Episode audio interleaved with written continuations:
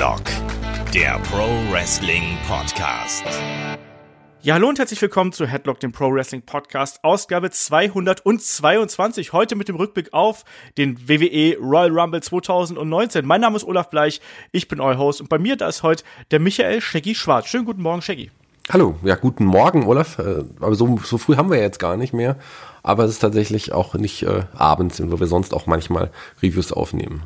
Ja, es fühlt sich so ein bisschen wie morgen an, weil ich bin heute wieder so äh, früher aufgestanden als äh, als gewöhnlich als Freiberufler und habe mir dann halt eben äh, den Royal Rumble angeschaut und das ist ja auch dann mit fünf Stunden plus Kickoff-Show ja auch eine äh, morgenfüllende Aufgabe. Deswegen fühlt sich vielleicht noch wie morgen an. Ja, für mich fühlt sich tatsächlich auch wie morgen an, weil ich habe ja gestern einen ganz langen Arbeitstag gehabt. Ähm, der Dieter Nuhr war bei uns und äh, danach habe hab ich dann noch kurz vorgeschlafen und dann den World Rumble relativ live gesehen und dann äh, ja, das war dann auch schon recht früh dann heute Morgen, bin ich dann noch mal kurz ins Bett und jetzt sitzen wir hier. Ja, und einige werden sich vielleicht fragen, so Moment, hatte der Olaf nicht im NXT-Podcast gesagt, sie sind zu dritt und der David ist noch dabei. Der David ist wirklich äh, 20 Minuten vor dieser Podcast-Aufnahme wirklich ausgefallen, dem geht's nicht gut, der ist auf dem Weg zum Arzt. Also, wenn ihr möchtet, äh, gerne äh, gute Besserung und Konsorten äh, irgendwie unter das Video oder an fragen.headlock.de schicken, da freut er sich garantiert drüber und wird hoffentlich äh, schnell wieder gesund. Also, da kann man dann eben nichts machen. So, Shaggy, da würde ich sagen, äh, legen wir doch einfach los hier mit äh, dem Royal Rumble, weil das war ja auch wirklich ein Event, da sind ja die meisten auch mit einem gewissen Hype reingegangen. Bei dir war es ja nicht anders, oder? Ich war auch gehypt tatsächlich. Die letzten Wochen haben mich sowieso wieder so ein bisschen mehr in Richtung WWE gebracht und äh, auf dem Royal Rumble ist man ja irgendwie immer gehypt, egal wie das Produkt gerade aktuell aussieht. Und in dem Fall ist das Produkt ja schon ein bisschen besser geworden, kann man auf jeden Fall so sagen. Interessanter, kurzweiliger und äh, ja, interessant und kurzweilig war der Royal Rumble zeitweise auch. Das stimmt, ja, also da, auch da, ne, er ist vielleicht dem Hype nicht 100% gerecht geworden. Ich fand aber trotzdem, dass es so in der Gänze äh, eine, eine gute Show gewesen ist. Vor allem auch angesichts der Länge natürlich, weil ich finde eben auch schon, dass so sieben Stunden Wrestling-Programm sich anschauen, das ist schon viel und dafür, finde ich, hat man da wirklich das meiste noch gut gemacht, sage ich einfach mal so als kleines vorweggenommenes Fazit. Wir starten aber wie immer durch mit der äh, Kickoff-Show und da gab es ja zuerst ein Non-Title Tag Team Match zwischen den Champions Bobby Roode und Chad Gable auf der einen Seite und ja der etwas ungewöhnlichen Kombination aus Rizar und äh, Scott Dawson auf der anderen Seite. Also hier hat man so ein kleines äh, Match noch quasi mit eingebaut. Äh, auf der einen Seite, wie gesagt, die etablierten Tag Team Champions, die machen sich ja eigentlich auch ganz gut. Und auf der anderen Seite eben so ein bisschen das Odd Couple, was so ein bisschen zusammengewürfelt äh, wurde. Und das war dann eigentlich auch die Geschichte dieses gesamten Kampfes. Ne? Bei, bei der AOP ist ja äh, Akam ausgefallen, der ist ja verletzt und äh, jetzt hat man einfach hier ein bisschen was zusammengewürfelt. Den Kampf fand ich in sich in Ordnung, das kann man so machen. Ähm, ich mag Root und Gable ehrlich gesagt ganz gerne. Aber das ist jetzt auch nichts, woran ich mich äh, länger erinnern werde. Ich würde sagen, das war ein guter Auftakt für, für eine Kickoff-Show. Hat für mich so gepasst, knapp sieben Minuten. Am Ende gewinnen Gable und äh, Root. Passt so, oder? Passt auf jeden Fall so, aber das Odd Couple, das ein bisschen zusammengewürfelt wirkt, äh, könnte ich, also würde ich tatsächlich auf beide Teams immer noch beziehen, weil so ein bisschen so richtig geklickt hat's bei mir mit, mit den, ja, mit, äh, mit den mit äh, Bobby Hood und, und äh, Jet Gable immer noch nicht so richtig. Aber naja, schauen wir mal, was da noch wird. Ähm, vielleicht zumindest haben sie jetzt schon eh die, die gleiche Ring, das gleiche Ring-Outfit, von daher ist es schon ein bisschen besser geworden. Aber ist denn Dash Wilder eigentlich verletzt oder, oder auch verletzt? Ähm, oder warum kam das jetzt zu dem, zu dem Match? Also ich meine, es ist ja, erklärt wurde dass Jack Maverick ja sich das Match klar gemacht hat im, beim, beim McMahon irgendwie.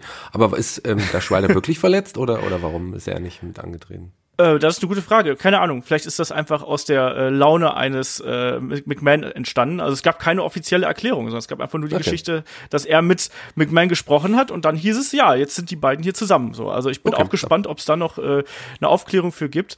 Äh, schauen wir einfach mal. Was ich übrigens an äh, ähm, Root und Gable mag, ist deren Finisher. Also die Neckbreaker-Moonsault-Kombination, die sieht schon gut aus. Also das, äh, das passt schon so für mich. Und ich finde es auch gut, dass ein Chad Gable einfach regelmäßig jetzt eingesetzt wird. Zwar auch wieder im Tag-Team, aber äh, das finde ich nett und damit kann ich leben. Und entsprechend war das hier so als erstes Match für die Kickoff-Show, war das schon in Ordnung.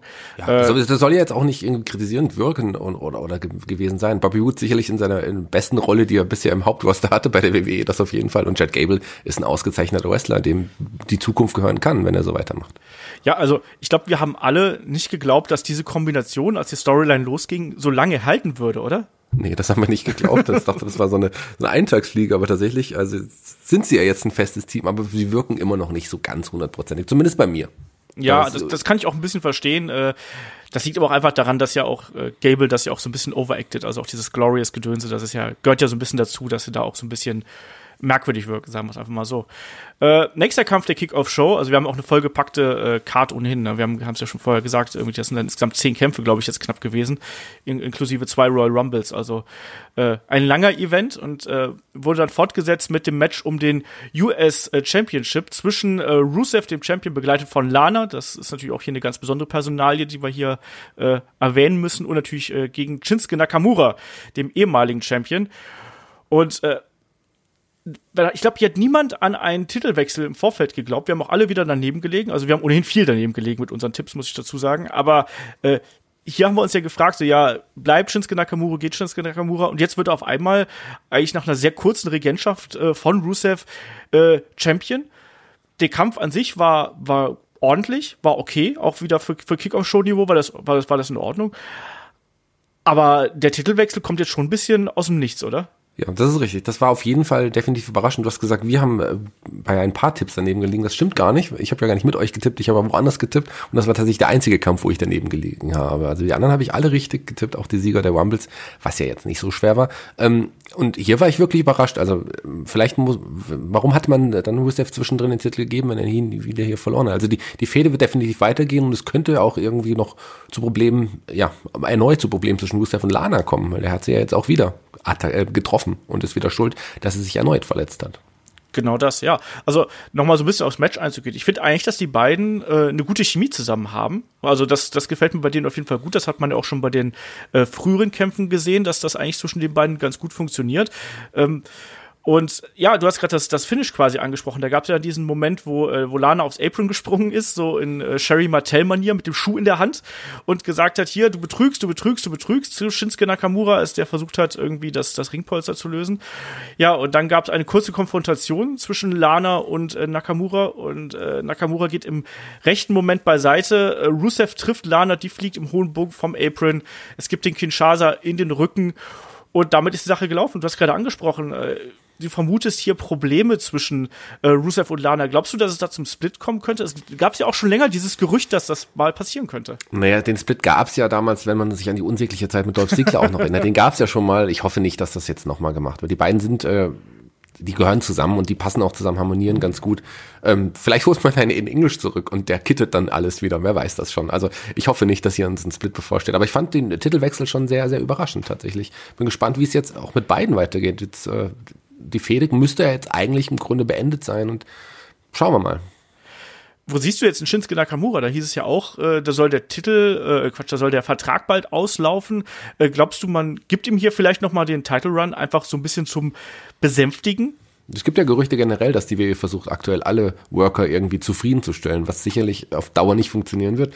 Vielleicht hat man ihm deswegen einen Titel gegeben, aber ansonsten ist er ja leider, also er ist ein sehr charismatischer, ein guter Wrestler, aber so richtig klickt das irgendwie tatsächlich im WWE-Universum nicht mehr mit ihm. Ich weiß es nicht. Schauen wir mal, wie es weitergeht. Ich mag ihn immer noch sehr gerne und aber wo es jetzt mit ihm hingehen soll, das weiß ich nicht. Der US-Titel hat jetzt auch nun wirklich aktuell keine große Bedeutung mehr, muss man leider sagen ja, da fehlt halt einfach noch ein bisschen was. Also auch, dass man dem Titel dann mal wieder so ein bisschen Standing geben würde und dass äh, dieser häufige Titelwechsel jetzt hier ist vielleicht auch dann nicht äh, so ganz ideal, sage ich jetzt einfach mal. Also ja, mich hat's überrascht. Ich habe nicht damit gerechnet. Ich habe damit gerechnet, dass äh, Shinsuke Nakamura jetzt erstmal irgendwie vielleicht auch äh, ganz aus dem Verkehr gezogen wird und dann erstmal gerepackaged wird oder sonst irgendwas mal schauen, wie das da jetzt weitergeht. Also äh, ich glaube aber, dass man jetzt erstmal den Fokus hier eben auf Rusev und Lana setzen wird, was auch schon mal interessant sein wird. Äh, ich habe ganz kurz, bevor wir weitergehen, zu dem Zeitpunkt dann auch gedacht, ja komisch, Shinsuke letztes Jahr noch der G Gewinner des Royal mhm. Rumbles der Männer und jetzt hier in der Kickoff-Show, aber das äh, sollte ja später doch nochmal auftauchen. Das stimmt, das stimmt. Er ist ja dann auch noch im äh, Rumble-Match der Männer natürlich noch dabei gewesen. Das muss man ja bei diesem äh, Royal Rumble ja sagen, bei welchem äh, Match das dann wirklich gewesen ist, ob Männer oder Frauen. Das ist diesmal wirklich wichtig, weil das war ja, äh, ja, da gab es ja Unregelmäßigkeiten, sagen wir es mal so. Da gab es Unregelmäßigkeiten, das hast du gut ausgedrückt. So, weiter geht's mit dem äh, Fatal Four Way um die Cruiserweight Championship. Wir haben äh, Kalisto, wir haben Akira Tosawa, wir haben äh, Hideo Itami und natürlich den Champion Buddy Murphy und wir haben uns alle äh, eigentlich, glaube ich, viel davon versprochen, weil das sind ja äh, vier durchaus äh, talentierte Leute und ich finde, die haben ja auch wirklich einen schönen zwölf Minuten Sprint abgerissen mit vielen spektakulären Aktionen und ich muss ganz ehrlich sagen, also wir, wir schwärmen ja sehr viel über Buddy Murphy. Äh, der hat sich hier wieder toll gezeigt. Und ich finde auch, dass ein Hideo Itami langsam so in den Flow kommt, was das angeht. Ne? Also ich weiß nicht, wie siehst du das? Ja, genauso wie du es gesagt hast. Buddy Murphy ist ja, trägt die Division aktuell. Das ist der, das Aushängeschild von Tour 5 Live. Und das auch zu Recht. Guter Mann, ähm, der auch zu Recht den Titel trägt. Und ein Hideo Itami, hier in seinem größten Match bisher im, bei der WWE, muss man so sagen. Ich, bei NXT hat er ja nie wirklich richtig große Matches gehabt und äh, im Hauptroster war er nur bei Tour 5 Live eingesetzt und jetzt hier ja, immerhin noch in der Kickoff-Show zwar nur, aber bei einem Pay-Per-View. Also das ist für ihn sicherlich auch noch äh, der größte Erfolg bisher, wobei er mit nach seinem Standing, was er auch in Japan hatte, sicherlich hiermit immer noch nicht zufrieden sein kann. Also ich glaube nicht, dass der wirklich glücklich ist in seiner Rolle. Aber hat hier ein gutes Match mit abgeliefert mit Tosawa auch ein, ein, guter Mann, das weiß man, den kennt man auch. Und Kalisto ja, der ja auch schon des öfteren Mal im Cruiserweight Championship Rennen schon immer war. Aber ja. Buddy Murphy ist wirklich ein, den, den, den sehe ich gerne und ich glaube, von dem werden wir noch eine ganze Menge sehen. Also der könnte auch dann im Hauptroster mal durchstarten.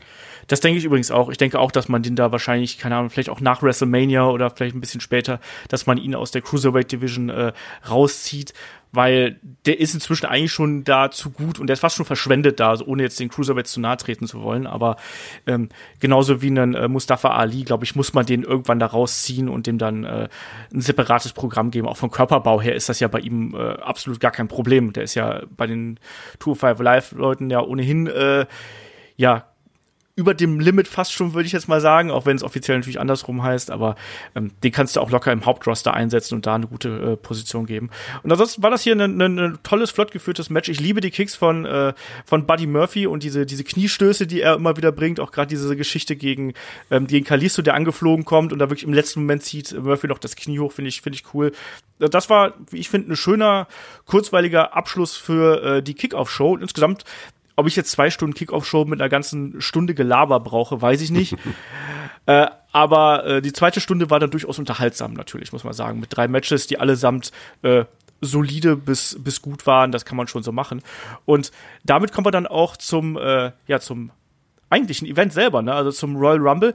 Und die eigentliche Frage ist ja auch erstmal, Shaggy, wie fandest du das Setup von der ganzen äh, Arena? Das war ja schon ein bisschen ungewöhnlich mit den vielleicht kleinsten Leinwänden der Wrestling-Geschichte. ja gut, früher gab es gar keine Leinwände, von daher. Ja, das ist äh, sehr umstritten tatsächlich. Also ich sag mal so, ich habe eingeschaltet und habe als erstes diesen Entrance-Bereich gesehen und war tatsächlich geflasht. Ich fand es super. Ich finde, das hat richtig zum Royal Rumble gepasst. Mir hat es wirklich gut gefallen. Also ich, ich, das, ich weiß, dass du wahrscheinlich andere Meinung bist, aber ja. ich fand es wirklich, wirklich gut. Das äh, gerade so, dann der Entrance, wenn der, der, die Teilnehmer des Royal Rumbles rauskamen, in so, so einem Entrance, wo sie noch kurz die Treppe hoch mussten. Mir hat das mal gefallen. Das war auf jeden Fall mal was anderes. Äh, kann man so machen, finde ich ich finde die äh, diese diese LED-Wände dahinter waren einfach ein bisschen zu klein. Also das war also mein Problem. Ich hätte die sollten hätten wenigstens mannshoch sein müssen und nicht nur so so Brusthöhe. Also das das hat mich so ein bisschen gestört. Das da kam für mich jetzt nicht so das absolute Pay-per-View-Gefühl auf, muss ich so ganz klar sagen. Also irgendwie hat da so ein bisschen was gefehlt. Ich meine klar, dahinter saßen noch Leute irgendwo,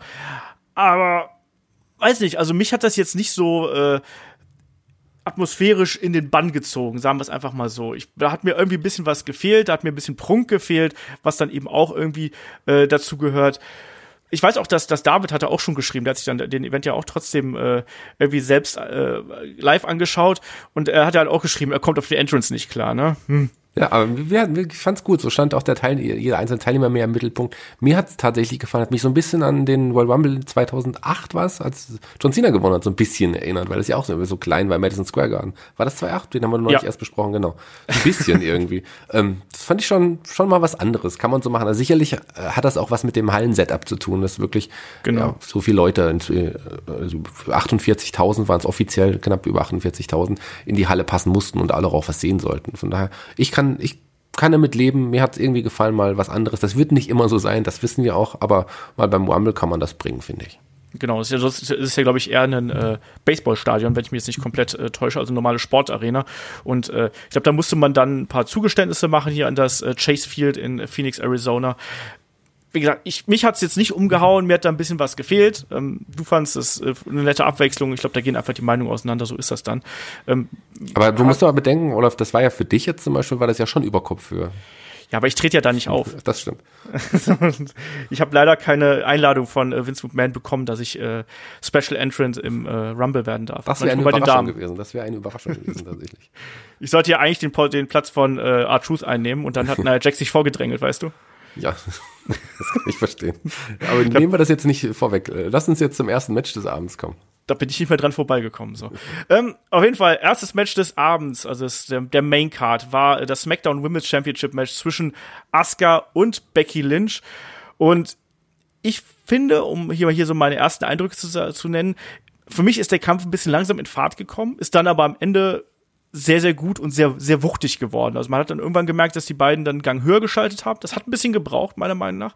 Und dann gegen Ende, aber auch gerade als dann äh, das Armwork noch, noch dominanter geworden ist, als dann die, die Finishing Moves quasi ausgetauscht worden sind, fand ich, war das eine, eine richtig gute Schlacht, muss ich mal sagen. Und äh, auch dieser, dieser Neckbreaker vom Adrian, den die beiden da gezeigt haben, da war richtig gute Härte drin.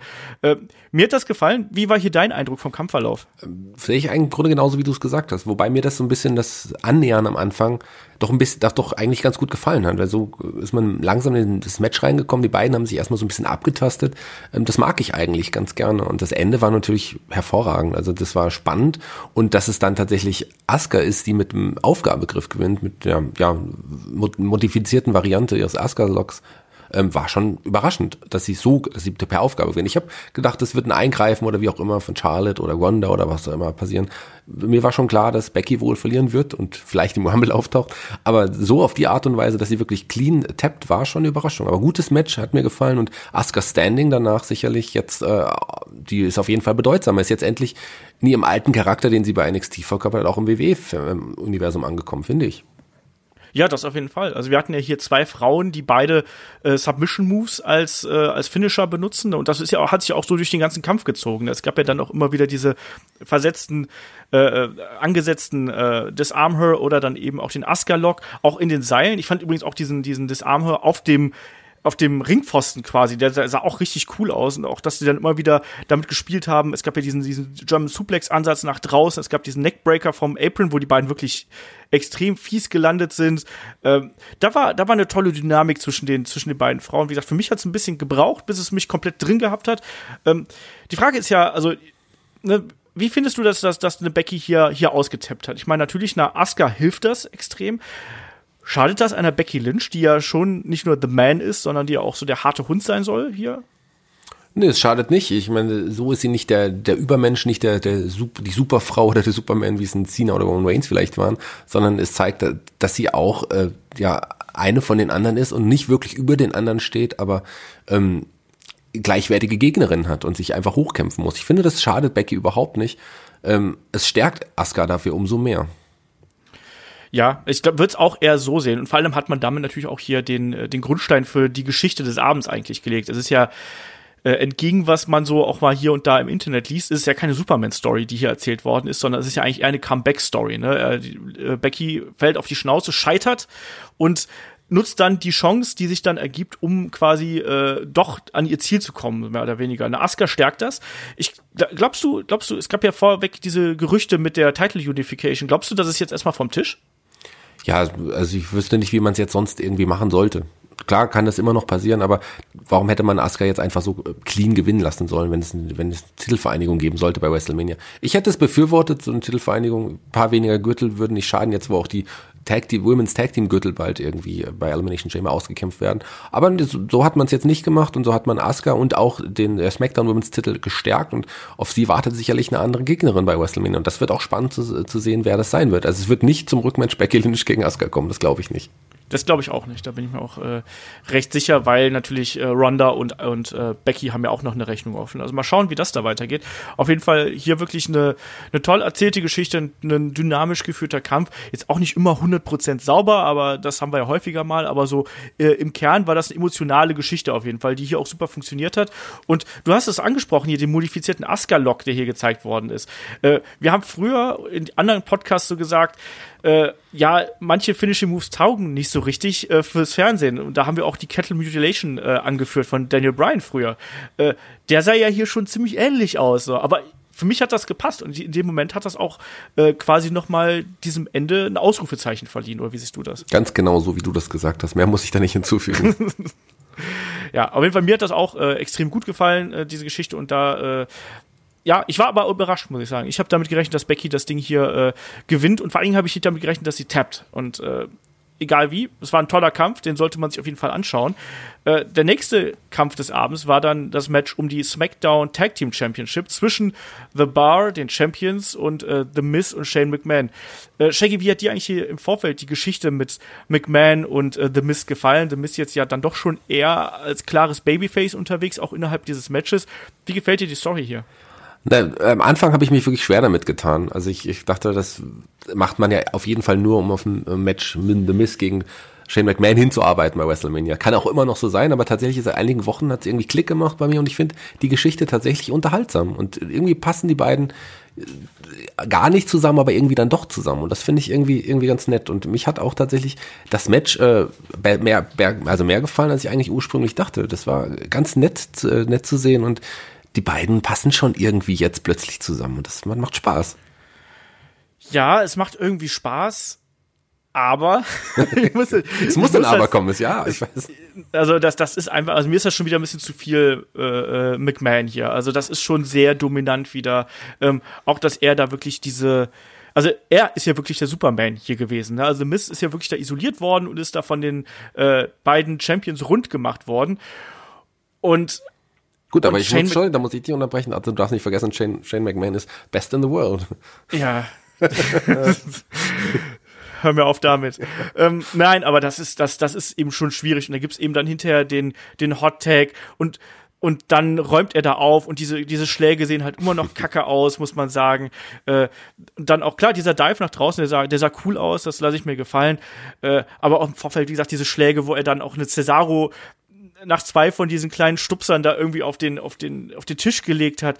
Das finde ich alles nicht so geil, vor allem weil auch einfach Cesaro und Seamus, das sind doch Kleiderschränke. So, also. Du hast mich aber nach der Geschichte gefragt. Ja, ich weiß. Nicht nach dem Charakter oder den wrestlerischen Fähigkeiten eines Shane McMahon. Der ist unterhaltsam auf seine Art und Weise. Und ich kann auch verstehen, dass er beim Publikum größtenteils immer noch connected. Aber klar, ich verstehe natürlich deine Kritik, aber äh, die Geschichte selber ansonsten war okay. Und wenn man sich mit dem Charakter, mit der Persona Shane McMahon ja angefreundet hat oder damit lebt, leben kann, dann kann man auch mit dem Kampf quasi so leben. Jetzt, jetzt, jetzt will ich aber auch mal hören, wie fandst du denn den Kampf ja an sich? Der Kampf war okay, sagen wir mal so. Also ähm, sicherlich äh, fand ich es ein bisschen schwierig, dass man Seamus und Cesaro dann irgendwie hier die, die, die Niederlage gibt, weil die eigentlich das mit Abstand beste mit beste Tag Team der WWE sind und The Miz, Shane McMahon, ja, die sind nur über, werden auf jeden Fall so oder so nur ein Übergangstag Team sein.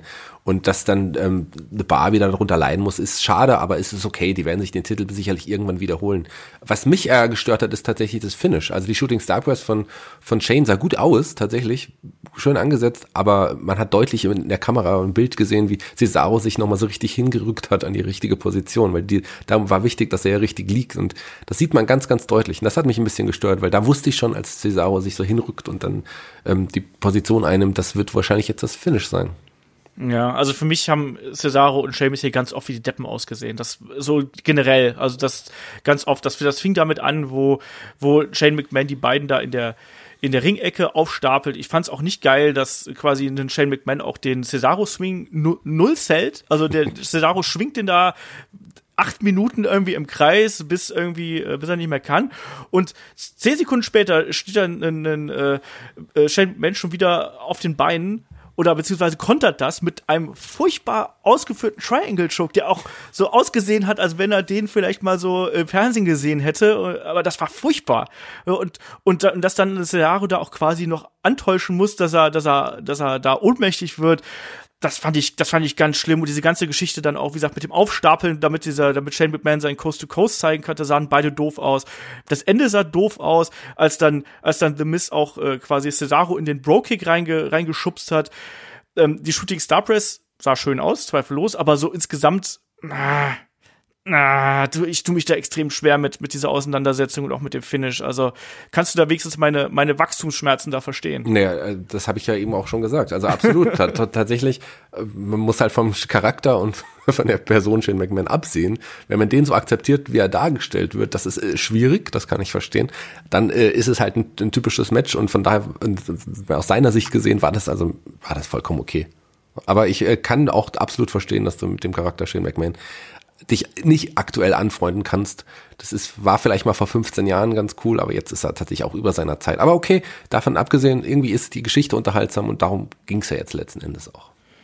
Ja, die Geschichte an sich war besser als gedacht. Der Kampf war eigentlich genau das Schlimme, was ich befürchtet habe, sage ich sehr ganz ehrlich. Es war genau das, was ich, was ich hier in meinen schlimmsten Träumen mir ausgemalt habe. Das war kein katastrophal schlechter Kampf, aber es war eben genau die Shane McMahon Show, die ich erwartet habe.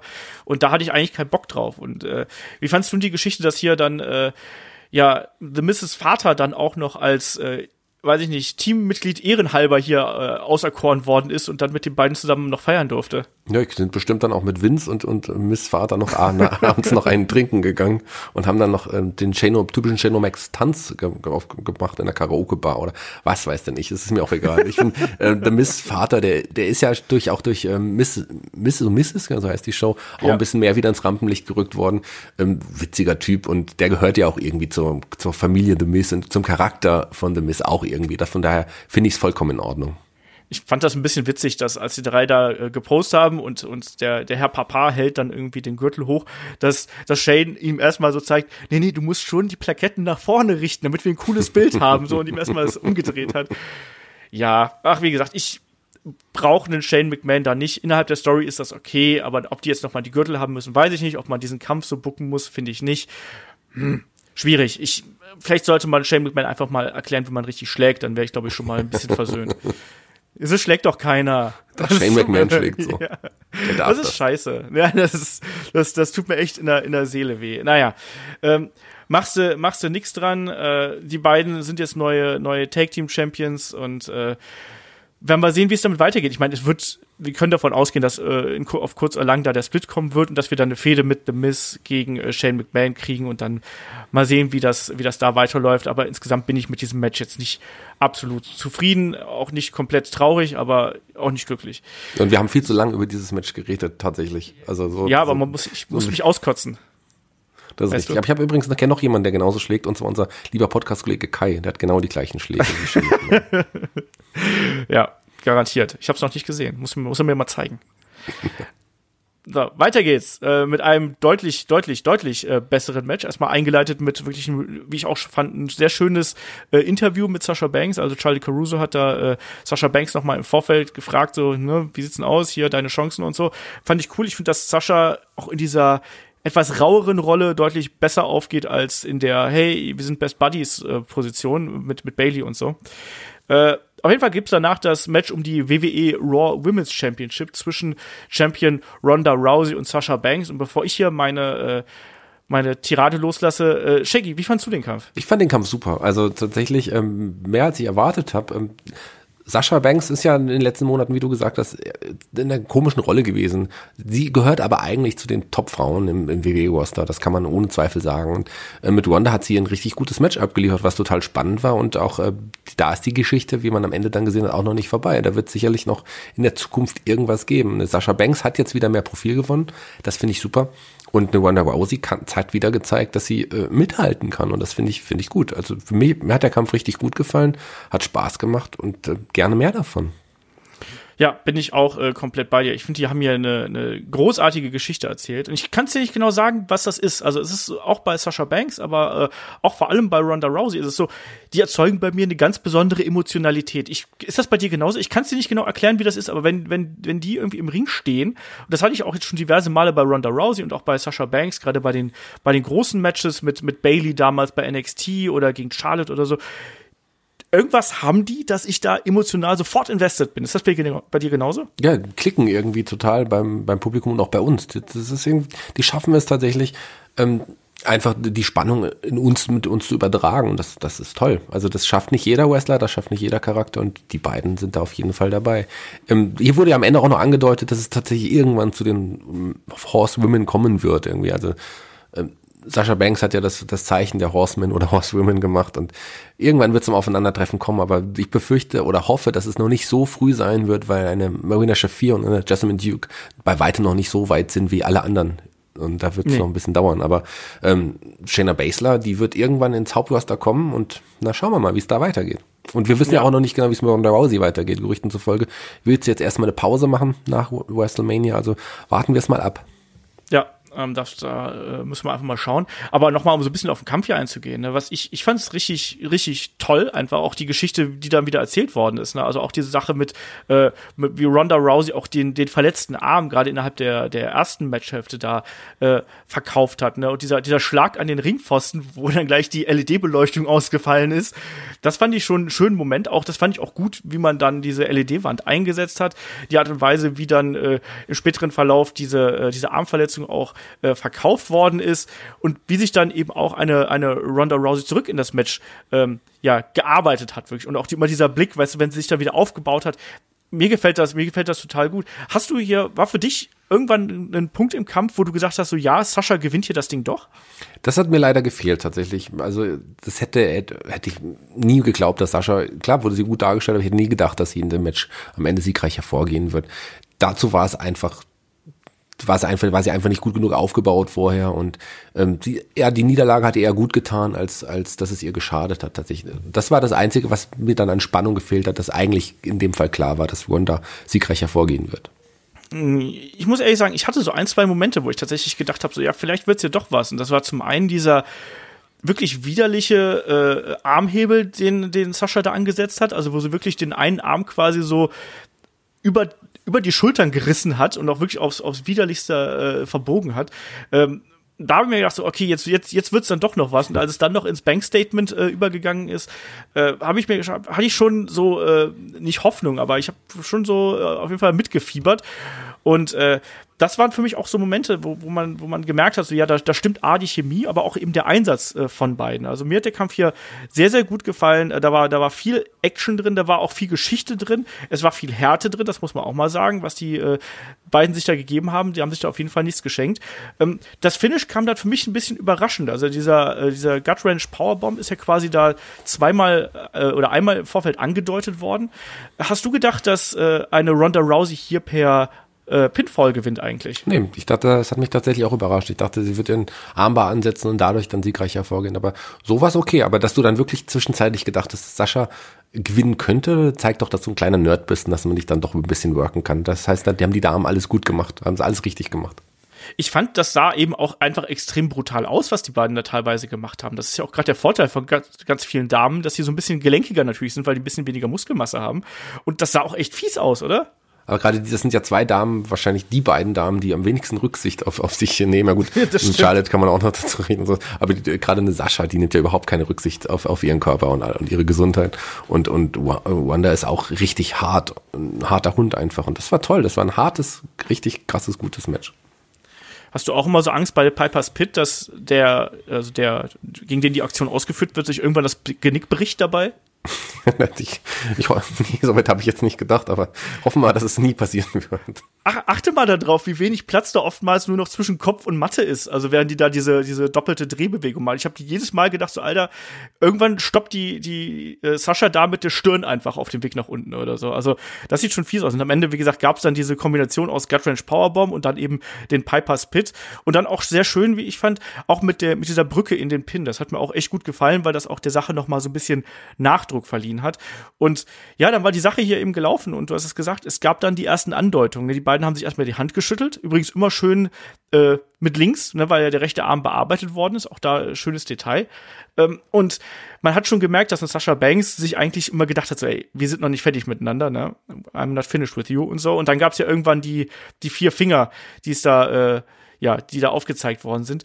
Ich bin auch der Meinung, dass äh, Shafir und Duke noch nicht so weit sind. Trotzdem wäre das schon interessant zu sehen, meiner Meinung nach, oder? Ja, auf jeden Fall. Da warten wir ja schon sehr, sehr lange drauf. Aber dadurch, dass man die beiden, ähm, ja, Marina und, und äh, Jasmine jetzt schon ein paar Mal gesehen hat, hat man auch gemerkt, dass die einfach noch nicht so weit sind. Lasst uns denen lieber ein bisschen Zeit geben und dann gibt's irgendwann wirklich ein großes, gutes Match.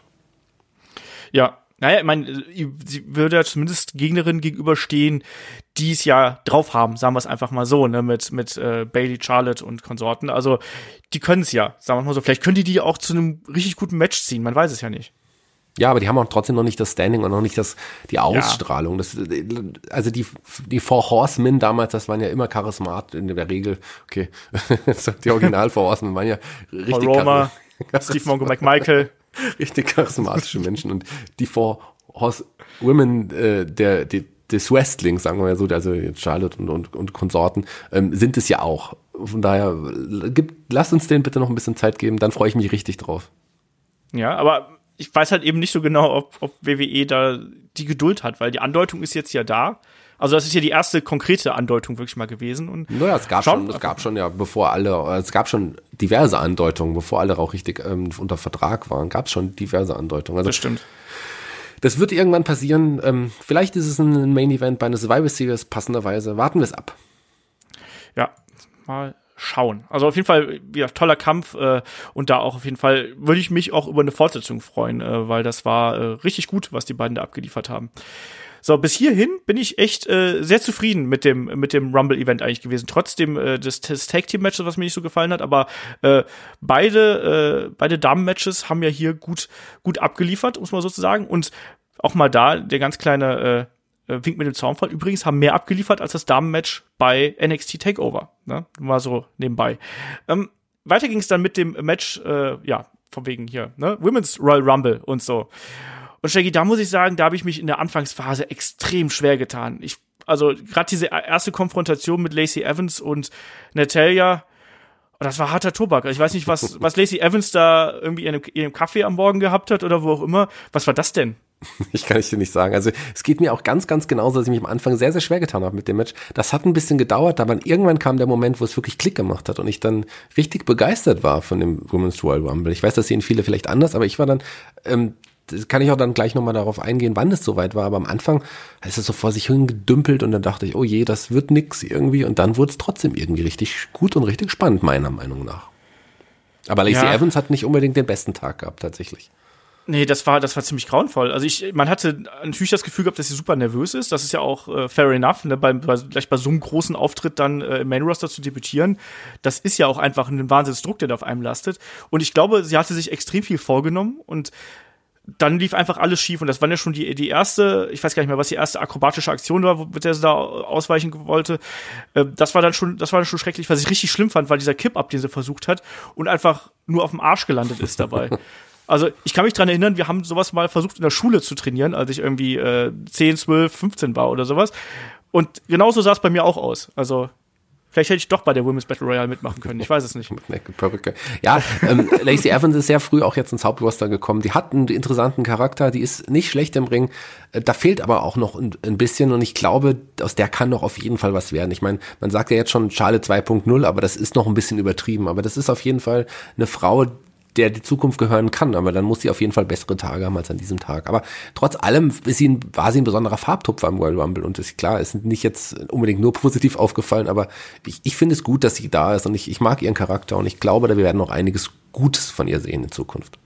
Ja, wir können es ja ganz vorsichtig ausdrücken. Auf jeden Fall, das Debüt ist hier nicht besonders äh, gelungen ausgefallen. Sagen wir es einfach mal so. Das hätte anders besser, besser laufen können. Sie hat auf jeden Fall das Potenzial, äh, sich zu verbessern. Ja, genau. Schlimmer kann es auch nicht mehr werden, glaube ich. Also, das war ziemlich grauenhaft. Ich hatte am Anfang ein bisschen den Eindruck, als, als verli verließe man sich so ein bisschen auf Natalia, dass die irgendwie alle, alle jungen Leute da so ein bisschen durchzieht. Ne? Das ging ja dann weiter mit, mit Mandy Rose, die dann reingekommen ist, die nicht so mega erfahren ist. Dann Liv Morgan ist ja sofort im hohen Bogen rausgeflogen. Ähm, klar, dann kam noch eine Mickey James rein, die aber so gar keine Rolle so wirklich gespielt hat. Ähm, wird dir es gefallen, dass auch gerade eine, eine Natalia hier so als, als Veteranin quasi so eine prominent dargestellt worden ist? Sie war ja sehr lange ja, da. Ja, sie war sehr lange da, aber ansonsten weiß ich jetzt nicht ganz genau, ob sie wirklich so prominent dargestellt wurde. Also so die meiste Zeit habe ich sie gar nicht gesehen im Ring. Da war sie irgendwie da und dann dachte man, oh, Natalia, da ist sie ja noch. Aber so richtig aufgefallen ist sie nur durch dann ein paar Eliminierungen. Aber ansonsten hat sie jetzt nicht wirklich eine ja, wichtige Rolle im Ring gespielt, außer dass sie lange da war. Aber du hast Liv Morgan gerade so einfach abgetan. Klar, sie war nur ganz kurz im Ring, eine, eine knappe Minute noch nicht mal. Ähm, die sah aber ganz schön süß aus, muss man sagen. Du kannst dich gleich neben Corey Graves setzen, weißt du das? Die haben ja, er hat ja auch nur geschwärmt. Äh, Über, ja, finde ich, ich mag ihren aktuellen Look sehr, muss ich sagen. Also sie hat sich wirklich gut gemacht. Und ich ähm, finde auch immer die Riot Squad immer, immer interessanter. Tolle Gruppierung geworden. Am Anfang hat man ja verständlicherweise noch über die geschimpft, aber ich finde sie sehr unterhaltsam, obwohl sie hier beim späteren Verlauf ja auch ein bisschen nervige noch Einsätze hatten. Aber egal, da kommen wir später dazu. Genau. Ich habe übrigens gerade Liv Morgan und Mandy Rose durcheinander geschmissen. Äh, Liv Morgan war ja nicht allzu lange drin. Die ist ja einmal reingekommen und dann wirklich im hohen Bogen wieder rausgeflogen. Ja, ich würde äh, die beiden niemals verwechseln. ich würde die beiden niemals verwechseln. Ich meine Liv Morgan. Ja. Ähm, ich, was, was ich ganz, ganz gut fand, ich mochte diese Geschichte, die dann mit den Iconics erzählt worden ist, die ja dann wirklich, wo sich erstmal Billy nicht so richtig reingetraut hat und wo dann äh, Nikki Cross ja äh, als nächste äh, ins Match gekommen ist und die beiden dann da äh, ja, ne, wo, wo es dann eben weiter gegen äh, Peyton Royce dann reingekommen ist. Und ich, ich mag ja die Iconics auf ihre Art und Weise. Ist das bei dir genauso? Ja, ich fand sie eher da ein bisschen nervig. Das war auch noch der Moment, wo ich noch nicht richtig connected hatte mit dem Rumble. Ähm, erst sagt, äh, erst sagt ja ähm, Peyton Royce, dass sie dann auf ihre, nee, Billy Kay sagt, dass sie auf ihre Partnerin noch irgendwie warten möchte. Genau. Und dann war sie aber plötzlich trotzdem im Ring, nachdem sie zwischendrin noch mal eine Aktion außerhalb des Rings äh, kassiert hatte. Ähm, Habe ich nicht so ganz verstanden. Aber egal, sagen wir mal so, sie kamen dann, äh, waren dann irgendwann doch beide Iconics im Ring und zusammen sind die super, aber so einzeln mh, hm, schwierig im Moment noch. Zumindest mit ich finde die ganz lustig. Ich, Nikki Cross finde ich auch super. Das fand ich aber diesen Eingangsspot fand ich ein bisschen merkwürdig, weil dann auf einmal alle äh, im Ring anwesenden Frauen sich so in eine in eine Ecke gestellt haben, quasi, dass Nikki Cross auch ja draufspringen konnte. Das hat für mich wieder so Ringpsychologie technisch überhaupt gar keinen Sinn ergeben, aber naja. Ähm, Vielleicht war das ja abgesprochen, Olaf. Möglicherweise. ähm, dass der Tamina nochmal so einen, den, den, den Big Show-Moment gehabt hat und da aufräumen darf, das brauche ich auch nicht, muss ich ganz ehrlich sagen. Nee, das war auch zu dem, also für mich dann zu dem Zeitpunkt das absolute Lowlight tatsächlich beim Rumble. Hat ihn nochmal runtergezogen. Mit Tamina kann ich überhaupt nichts anfangen und dass Tamina auch noch eine Mickey James eliminieren darf, fand ich irgendwie too much. Also Tamina, ähm, ist, glaube ich, schimpfen wir alle über Nia Jax, aber für mich ist Tamina die überschätzteste Wrestlerin im gesamten Roster. Sorry. Ja, die ist halt da, weil sie groß ist, so ein bisschen. Ne? Wie hat dir denn das Debüt von äh, Xia Li gefallen, hier der äh, ersten Chinesin in einem Royal Rumble? Ja, ja, war auch ein bisschen unglücklich tatsächlich. Also ich finde, ähm, sie, sie war da, es war gut, dass sie sich zeigen durfte, sicherlich für den chinesischen Markt, äh, total interessant. Die chinesischen Kommentatoren, die, ähm, die wir also so lieben, die haben sicherlich, äh, sind total abgegangen, aber so für mich hat sie, hat, hat es nicht richtig funktioniert. Also ein paar Aktionen sind auch daneben gegangen, ähm, aber sie war sicherlich auch sehr aufgeregt. Also das ist eine Wrestlerin, die sicherlich in der Zukunft noch mehr zeigen kann, aber hier fand ich sie jetzt nicht wirklich überzeugend. So, jetzt musst du mir aber mal sagen, so kleiner, kleiner Tipp am Rande, wann, wann ist denn dein Punkt gekommen, dass du im Match drin gewesen bist? Kam der erst später? Der kam, kam erst sehr spät, aber ich war dann nicht erst okay. in einem Match drin, sondern für mich hat sich das Match dann noch gedreht und ich dachte, eigentlich ist es total cool, weil im Grunde passiert ja eigentlich nicht so viel. Das ist ein bisschen hin und her und die gleichen Charaktere, nicht viele Überraschungen, außer dass ein paar, ähm, ja, NXT-Leute, selbst oder Leute andere, ähm, kamen. Der Moment, als ich plötzlich, plötzlich richtig äh, geflasht war, war tatsächlich, als, ähm, die ehemalige UK Women's Champion, Championess ähm, zum Ring kam. Ja, Rhea Ripley. Rhea Ripley und äh, 24 erst, also tatsächlich sehr, sehr spät zum Ring. Und irgendwie dachte ich, wow, eigentlich ist es, werden hier die neuen Leute, das ist ein, das ist äh, tatsächlich ein Royal Rumble für die Gegenwart und für die zukünftigen Wrestler. Und das fand ich dann schon irgendwie richtig cool. Und ab da war ich komischerweise total drin und mir hat das dann, was im Vorfeld gefallen äh, ne, nicht so gefallen hat, plötzlich auch dann gefallen. Ich kann es nicht erklären, wie das war. Ripley hat eine ganz besondere Ausstrahlung, die mir vorher noch nicht so klar war. Und die war eine Riesenbereicherung, fand ich jetzt beim Rumble. Ja. Und ähm, hat dem ganzen Royal Rumble irgendwie ganz, ganz gut getan. Hat dann auch so Leute, äh, die so mit einem Kurzauftritt irgendwie hatten, auch die neuen Leute irgendwie richtig cool dargestellt. Und dann, ich wo, wo wir am Anfang auch schwer getan haben, war dann, war zum Beispiel, als, ähm, als Maria Canellis zum Ring kam, die hatte ich ja auch total vergessen. Und als es dann dieses Segment mit Alicia Fox gab, dachte ich, hm, das ist auch irgendwie ganz seltsam. Aber irgendwie ist, du magst Alicia Fox nicht, das weiß ich. Aber irgendwie finde ich sie unterhaltsam. Ich kann es nicht erklären. Und Candice LeRae war auch dabei, da habe ich mich dann gefreut. Aber das kam halt äh, wirklich erst als, ähm, als dann später mit Nummer 24, als dann Rhea Ripley zum Ring kam. Ich kann es nicht erklären, ich fand's cool. Ja, ähm, du hast jetzt natürlich ein paar Sachen übersprungen. Ich habe hab jetzt eigentlich gehofft, dass du sagst, also der beste Moment im Rumble war für mich der Streit um den Hut von Alicia Fox. Den fand ich gar nicht so schlimm tatsächlich. das fand ich grauenvoll. Das war ganz schlecht geschauspielert, ganz schlecht. Das war ganz schlimm. Aber es passt irgendwie zu Alicia Fox. Sie ist ja so drüber. Ich kann, ich, also ich bin jetzt nicht fasziniert von Alicia Fox und sie ist auch bei weitem keine gute Wrestlerin, keine gute Darstellerin, keine gute Schauspielerin aber die ist so drüber, dass sie irgendwie doch unterhaltsam ist. Und dann mit Maria Canellis, die nun wirklich gar keine Rolle spielt, so eine kleine Story zu machen. pff, seltsam. Aber egal, ich fand's okay. Ich war erstaunt über die Stabilität des Huts. ja, da war jeder erstaunt. ich möchte gerne diesen Hut, Hutmacher äh, irgendwie kennenlernen, der einen Hut äh, gebaut hat, der aushält, dass da jemand drauf tritt. Das finde ich super. Oder steckt da drunter irgendwie einen Stahlhelm Ja, oder sowas. Also, so, weit ich ähm, irgendwie Alicia Fox irgendwie verstehe, müsste es wahrscheinlich ein Aluhut sein, wahrscheinlich drunter. wahrscheinlich. Äh, mal, also ich, Ja, ich, ich fand das schlimm. Ich- Ich, ich- fand das schlimm. Ja, ich verstehe es auch. Es war, es war aber trotzdem irgendwie unterhaltsam. Und was mir besonders, da kommen wir jetzt auch gleich noch dazu, äh, zwei Sachen möchte ich noch hervorheben. Selina Vega, äh, die, die, die Geschichte, als sie sich unterm Ring versteckt, immer mal rausgestraucht hat, war total witzig. Und ich hatte da schon Ja. die ganze Zeit an den Hornswoggle gedacht. Ich weiß nicht, ob es dir auch genauso ging. Ich habe die ganze Zeit an Hornswoggle denken müssen. Und dass er dann wirklich auftaucht, war für mich vielleicht das Highlight tatsächlich des Royal Rumbles. Ich weiß, ist vielleicht eine komische Meinung, aber so insgesamt war für mich das echt ein Riesenhighlight, dass dann der Horn, Horn das wirklich Hornswoggle aus der anderen Seite vom Ring geschaut hat. Das war so ein guter Moment, so ein guter Moment. Creepy Hornswoggle. Ja, es war, es war seltsam irgendwie, aber es war echt ein toller Moment ähm, für mich. Also gut, ich Ja. kann auch die Kritik verstehen. Und wer mich auch total überzeugt hat, ähm, war äh, Casey Cantisaro, die ähm, ich irgendwie cool, ja. super, äh, super süße Frau und ähm, klar auch nicht unbedingt die körperlich die größte, aber ähm, die hat einiges drauf. Die muss im Wrestling noch ein bisschen lernen. Die äh, war ja auch beim Ninja Warrior, ist sie, glaube ich, Gewinnerin gewesen. Ich glaube, die erste Frau, die beim Ninja Warrior überhaupt die ähm, dieses komplette den kompletten Parcours geschafft hat und dadurch ist sie auch ein Star, schon so ein bisschen ein kleiner Star in, in Amerika gewesen. Die ist einfach so das, das Babyface schlechthin. Also wenn man noch ein bisschen an der arbeitet im Ring, kann aus der eine ganz, ganz große werden. Vielleicht nicht körperlich, aber so als Wrestlerin definitiv. Wir hatten hier im Rumble gleich zwei Kofi Kingston-Momente. Wir hatten ja einmal den von Naomi, die da einmal äh, auf die Balustrade draußen gelandet ist und dann einmal entlang balanciert ist und dann wieder zurück auf die Treppe. Und dann von Casey äh, Catanzaro hatten wir das ja dann auch nochmal, die ja dann auch auf dem Rücken gelandet ist und dann sich per Handstand, äh, also per Handstand laufen quasi zum Ringpfosten gerettet hat und dann wieder rüber. Also ich fand das, ich fand beides cool. Ich muss sagen, mir hat das von, von der Frau Cantanzaro da besser gefallen. Ähm, findest du, und dann haben wir aber in der ähnlichen Spot haben wir, also nochmal so einen Kofi Kingston Spot haben wir natürlich dann auch mal von Kofi Kingston hinterher selber gesehen. Also mir persönlich werden diese kreativen Rettungsmanöver langsam ein bisschen viel. So mal finde ich das richtig gut und unterhaltsam, aber so, dass ich das gleich zweimal innerhalb von, das war ja wirklich innerhalb von weniger, wenigen Minuten. Also äh, Naomi ist als 16 reingekommen, äh, Casey Catanzaro als 19. Ähm, ich stimme dir übrigens vollkommen zu, also was so die, die Körperbewegung und die Dynamik angeht von Casey, super geil. Hat mir super gut gefallen. Aber sind hier diese Kofi Kingston-Momente, diese kreativen Rettungsmanöver nicht auch ein bisschen zu viel? Und wann hüpft wieder einer auf einem Bein um wie Jerry Lawler? Naja, sagen wir mal so, also klar war das ein bisschen gehäuft, äh, viel mehr als, als man es gewöhnt ist. Aber ein Kofi Kingston muss ja einen Kofi Kingston-Moment haben. muss ja so sein. Eine Naomi, ähm, hat, da hat man es auch irgendwie etabliert ähm, im letzten Jahr schon, dass sie auch so einen Moment haben muss. Das wird jedes Jahr so sein, bei beiden, wenn die noch weiter teilnehmen. Und eine Casey Candidato, das ist ja auch, das ist ihre Stärke und die, die hat beide in diesem Jahr locker in die Tasche gesteckt mit ihrer Aktion. Ähm, von daher finde ich es okay, kann man machen. Ähm, aber Casey war sicherlich, die Aktion von Casey war sicherlich für mich die beste. Ja, war beeindruckender Ja. auf jeden Fall bei äh, New Day, da kommen wir nachher auch noch drauf zu sprechen, war das eher so ein bisschen gewollt und da hat man auch das Gefühl gehabt, dass er auch, äh, dass, dass Kofi da auch schon mal mit beiden Füßen schon vorher auf dem Boden gewesen wäre. Das war ein bisschen merkwürdig.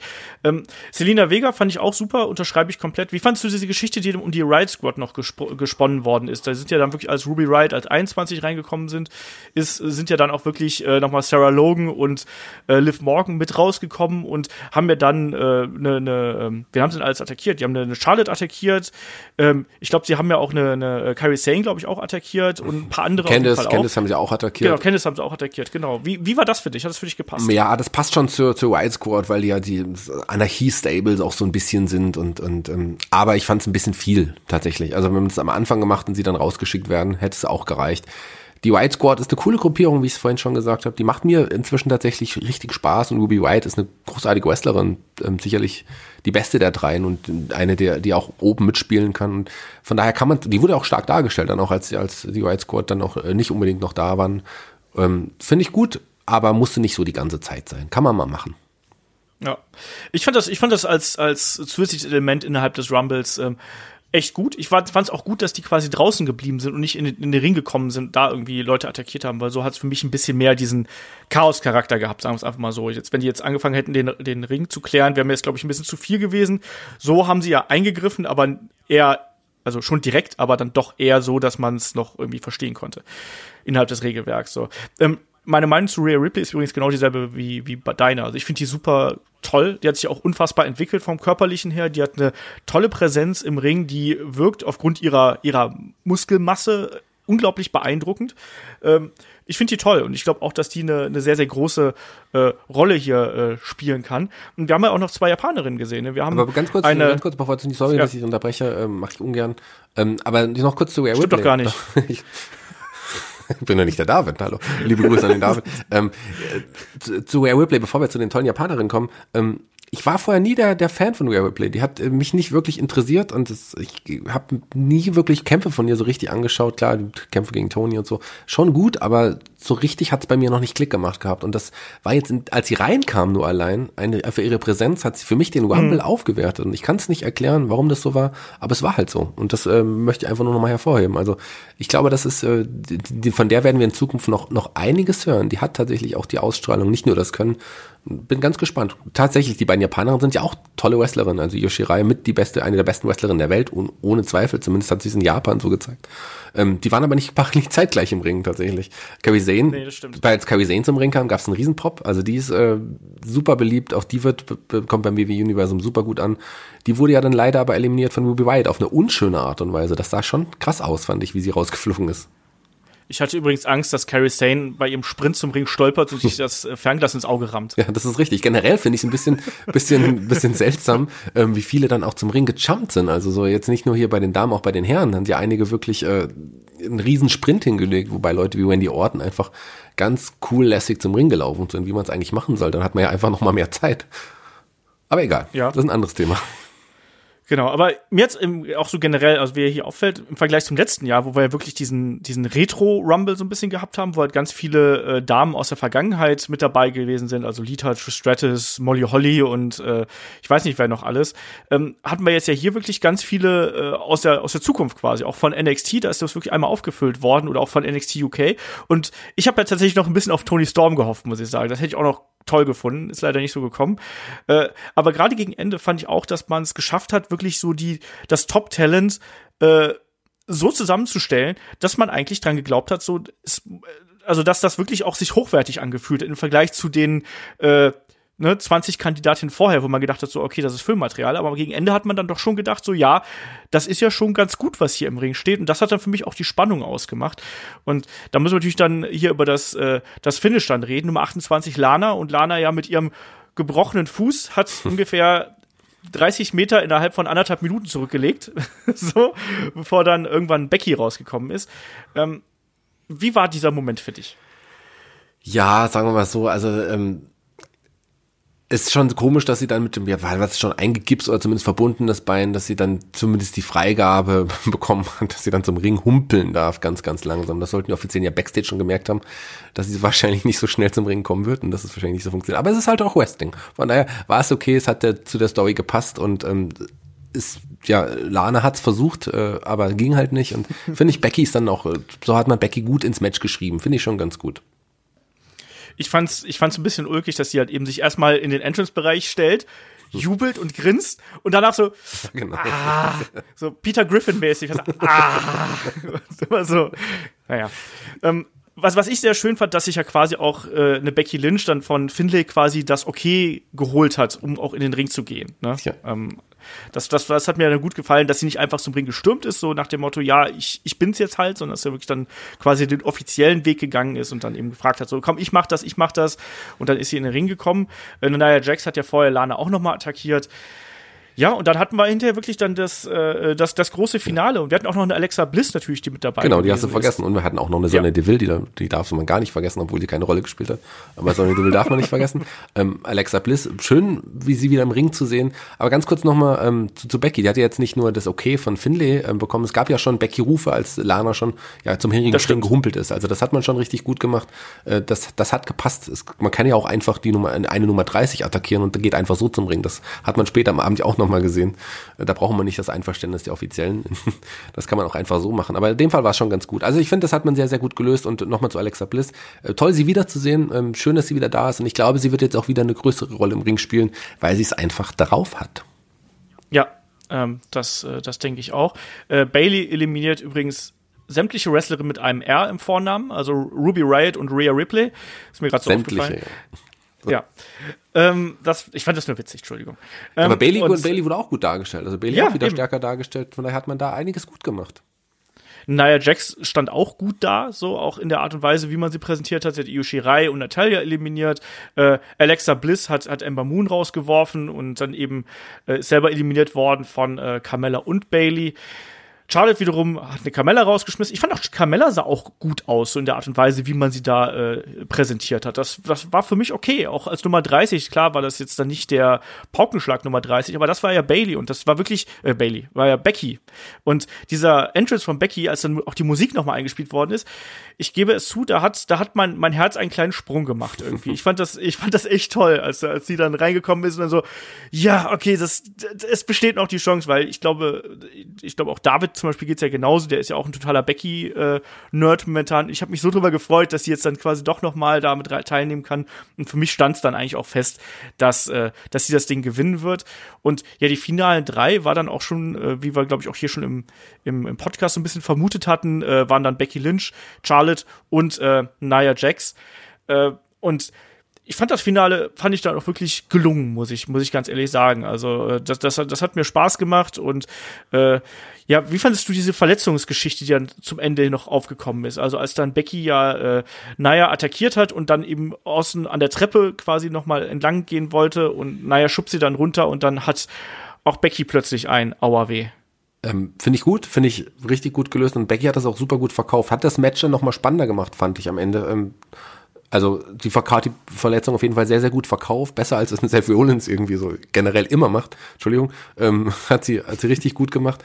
Aber ich möchte gerne noch eine andere Person erwähnen, die wir noch gar nicht erwähnt haben, die aber auch eine gute Rolle im Rumble gespielt hat und bei der man auch gezeigt hat, dass ihr auch äh, Teile der Zukunft gehören. Zur Amber Moon. Die hat auch eine gute Rolle gespielt, fand ich. Das stimmt. So, also muss man auf jeden Fall nochmal erwähnen, gut dargestellt. Ähm, das Finale war, ja, ich man kann von Naya halten, was man will. Ähm, das Publikum hasst sie. So, da gibt es diverse Gründe und das ist äh, die He- Heel-Rolle füllt sie halt irgendwie aus. Ich mag sie auch überhaupt nicht. Ich mag sie auch eigentlich gar nicht gerne sehen, weil sie wirklich gefährlich workt teilweise. Auch hier einige Aktionen, ähm, die, die Eliminierung. Ähm, die Eliminierung von, wen hat, was war denn ganz, ich glaube, Io Shirai ist äh, auch unsanft gelandet, Natalia-Eliminierung war auch nicht so äh, astrein, also da können, aber es ist halt auch eine Nia Jack so, von daher ähm, schwierig, schwieriger Charakter, aber die WWE sieht in ihren in Heel-Persona und die verkörpert sie richtig gut, muss man so auch sagen, also man, wenn sie jetzt nicht die Beste im Ring ist, aber das Publikum hasst sie, ich glaube, niemand ist so verhasst im Moment aktuell wie Nia Jax im WWE-Universum. Ja, das, das ist es halt eben. Und ich, klar, ich, ich finde generell, dass so, dass so, viel- da waren viele Eliminierungen quer durch die Bank dabei, äh, wo man sich gedacht hat, so, oh, haben sie sich da was getan, weil die einfach ein bisschen merkwürdig gefallen sind. Das ist ja generell das Risiko von so Battle Royals, dass das manchmal auch ein bisschen heißer hergeht und man sich da denkt, oh je, hoffentlich äh, kommen sie da in einem Stück wieder unten an. Also ich muss, mit, ich denke da nur an die, kannst du dich noch an die Eliminierung von, von ich glaube, das war Snitsky und Paul London damals erinnern oder, oder äh, Takemi Shinoku damals. Takami Shinoku, ja, klar. Das, das ist ein Rumble, den ich oft gesehen habe. Ähm, aber Takami Shinoku wurde ja an dem Arm mehrmals eliminiert. Der ist da wirklich unsanft gelandet, hat sich auch schwer verletzt. Ähm, Ja. Tatsächlich. Aber dieses Paul London jetzt gar nicht, tatsächlich gar nicht mehr so. Schau's dir mal an, das ist eine, ich meine, das ist eine Lariat von, ich glaube, ich meine, es war Snitsky und dann Paul London schlägt dann quasi einen Rückwärtssalto und fliegt aus dem Ring raus. Also, äh, das ist schon, das ist auch schön. Aber generell, äh, man unterschätzt das, glaube ich, auch so als Außenstehender, wie gefährlich auch so eine Battle Royale ist, weil ja, man fällt ja nur übers oberste Seil, ne? aber es ist schon ziemlich tief. So. Naja, sei es drum. Ich fand das Finish auch äh, äh, richtig gut. Ich fand diesen Sturz, ich hätte diese Verletzungsgeschichte am Ende nicht gebraucht, muss ich sagen. Äh, es hat aber vor allem auch nochmal Charlotte natürlich so ein bisschen äh, ruchloser und noch böser dastehen lassen, als äh, es ohnehin schon der Fall gewesen ist. Auch, dass sie dann da so gnadenlos gegen vorgegangen ist. Das hat dann, das hat für mich gepasst. Und dann auch das, das Finish, wo sie dann, äh, wo es dann wirklich das, das Ziehen und Drängen quasi äh, zwischen den beiden da auf dem Apron gegeben hat. Das fand ich das fand ich toll und ich war auch sehr froh, als Becky dann äh, gewonnen hatte. Und das hat tatsächlich so den Rumble für mich dann doch noch insgesamt persönlich abgeschlossen, weil so die erste Hälfte fand ich echt nicht gut, die zweite Hälfte fand ich stark. Ja, ähm, ich fand das Finale auch super tatsächlich und, und Charlotte, Charlottes Blick allein irgendwie, also die äh, überzeugt mich jetzt wieder richtig in ihrer neuen Rolle und eigentlich ähm, hätte ich, also irgendwie würde ich mich jetzt doch freuen. Ich weiß, ich stehe ja vielleicht auf, äh, ja, ziemlich alleine da, aber ich würde doch gern vielleicht ein Freebie sehen vom WrestleMania Main Event, Ronda, Becky und, und Charlotte. Irgendwie würde die Geschichte schon passen. Also ich weiß es nicht genau. Eigentlich hätte ich mich auf das Single-Match gefreut, aber warum nicht? Die ist auch eine, verkörpert ihren Charakter aktuell sehr, sehr gut. Ja, ja, ja, es ist äh, schwierig. Ich bin gespannt. Also ich, ich hätte auch nichts gegen eine Three-Way, muss ich ganz ehrlich sagen. Das ist ja auch mein, mein Tipp gewesen äh, für äh, WrestleMania. Ich kann aber auch mal Einzelmatch leben. Ich glaube, so oder so kriegen wir da äh, ein tolles Match geboten und einfach mal sehen, wie das jetzt weitergeht. Ich meine, wir haben noch den Elimination Chamber vor der Tür. Da, auch da kann sich ja noch einiges entwickeln. Ne? Das ist ja. also noch nicht ausgeschlossen. Genau, da kann auch einiges auf jeden Fall passieren. Ich möchte aber noch mal daran erinnern, dass ich schon vor fast über einem Jahr gesagt habe, dass die, die WrestleMania 35 von Frauen headlined wird. Von Wanda. Und von Charlotte. Charlotte, ja. Genau. Gut, aber naja, zumindest habe ich dann zwei Drittel vielleicht recht. Schauen wir mal. Oder vielleicht sogar noch mehr. Drei Viertel. Warten wir, warten wir es ab. Ja, schauen wir mal. Aber ansonsten, äh, ich sag mal, das war ein ordentlicher Damen-Rumble. Ich, wie gesagt, wie, wie, wie würdest du den hier einsortieren? Ich fand den super. Also, der gehört auf jeden Fall zu den Top 2 der Damen-Rumbles ever. kann man schon mal so sagen, ist schwer einzuordnen. Weil wie gesagt, ich war am Anfang auch überhaupt nicht drin und dann plötzlich hat's Klick gemacht. Und äh, vielleicht sehe ich den euphorischer, als er denn letzten Endes war. So, ich habe ihn jetzt auch nur einmal gesehen bisher. Ähm, mir hat's richtig gut gefallen. Mir hat es wirklich verdammt gut gefallen und äh, richtige Siegerin, obwohl das auch irgendwie vorhersehbar war. Aber trotz allem hat's gepasst. Ähm, einige Wrestlerinnen wurden sehr, sehr gut dargestellt. Man hat gesehen, brauchen uns für die Zukunft keine Angst zu machen. Da kommt einiges nach, was sehr, sehr viel Talent hat. Die Damendivision ist, wird immer stärker. Irgendwann überholen sie die Männer. Also sind auf einem guten Weg tatsächlich. Ja, also ich sehe es, glaube ich, nicht ganz so euphorisch. Ich fand den, ich fand den Rumble ganz in Ordnung, weil für mich, dass es ein richtig guter Rumble ist, dann musste doch schon über die gesamte Zeit überzeugen. Und da war für mich gerade in der, in der ersten Hälfte viel zu viel Gerumpel und äh, auch teilweise sehr, sehr unsaubere Aktionen drin. Sie gab es auch noch später, aber da ist es dann so ein bisschen in den Geschichten und in den Charakteren untergegangen. Deswegen bin ich, glaube ich, da ein bisschen äh, negativer als du. Aber ich habe mich trotzdem über weite Strecken gut unterhalten gefühlt. Und das ist ja das, das Wichtigste an der Sache. Aber es gab auf jeden Fall auch genug Grund zu Kritik, um es mal so äh, ganz vorsichtig auszudrücken. Das, da streite ich ja auch gar nicht. Mir hat sie am Anfang auch noch nicht gut gefallen. Ja. Erst im Nachhinein hat mir. Ich kann es nicht erklären. Also, äh, wie gesagt, vielleicht soll ich es mir nochmal anschauen, dann habe ich vielleicht ein bisschen nicht ganz die euphorische Meinung, die ich jetzt gerade aktuell habe. Aber gut war der trotzdem. Ja, kann man so sehen. Äh, weiter geht's mit dem äh, Match um die WWE Championship zwischen Champion Daniel Bryan und AJ Styles. Ähm, da haben wir uns im Vorfeld extrem, extrem viel von erwartet. Also wieder einen richtig technischen Leckerbissen. Den haben wir auch teilweise gekriegt. Also auch wieder ein hart geführtes Match zwischen den beiden. Äh, aber ich kann es dir nicht sagen. Ich fand den Kampf nicht so besonders. Ich war wieder was bei dir.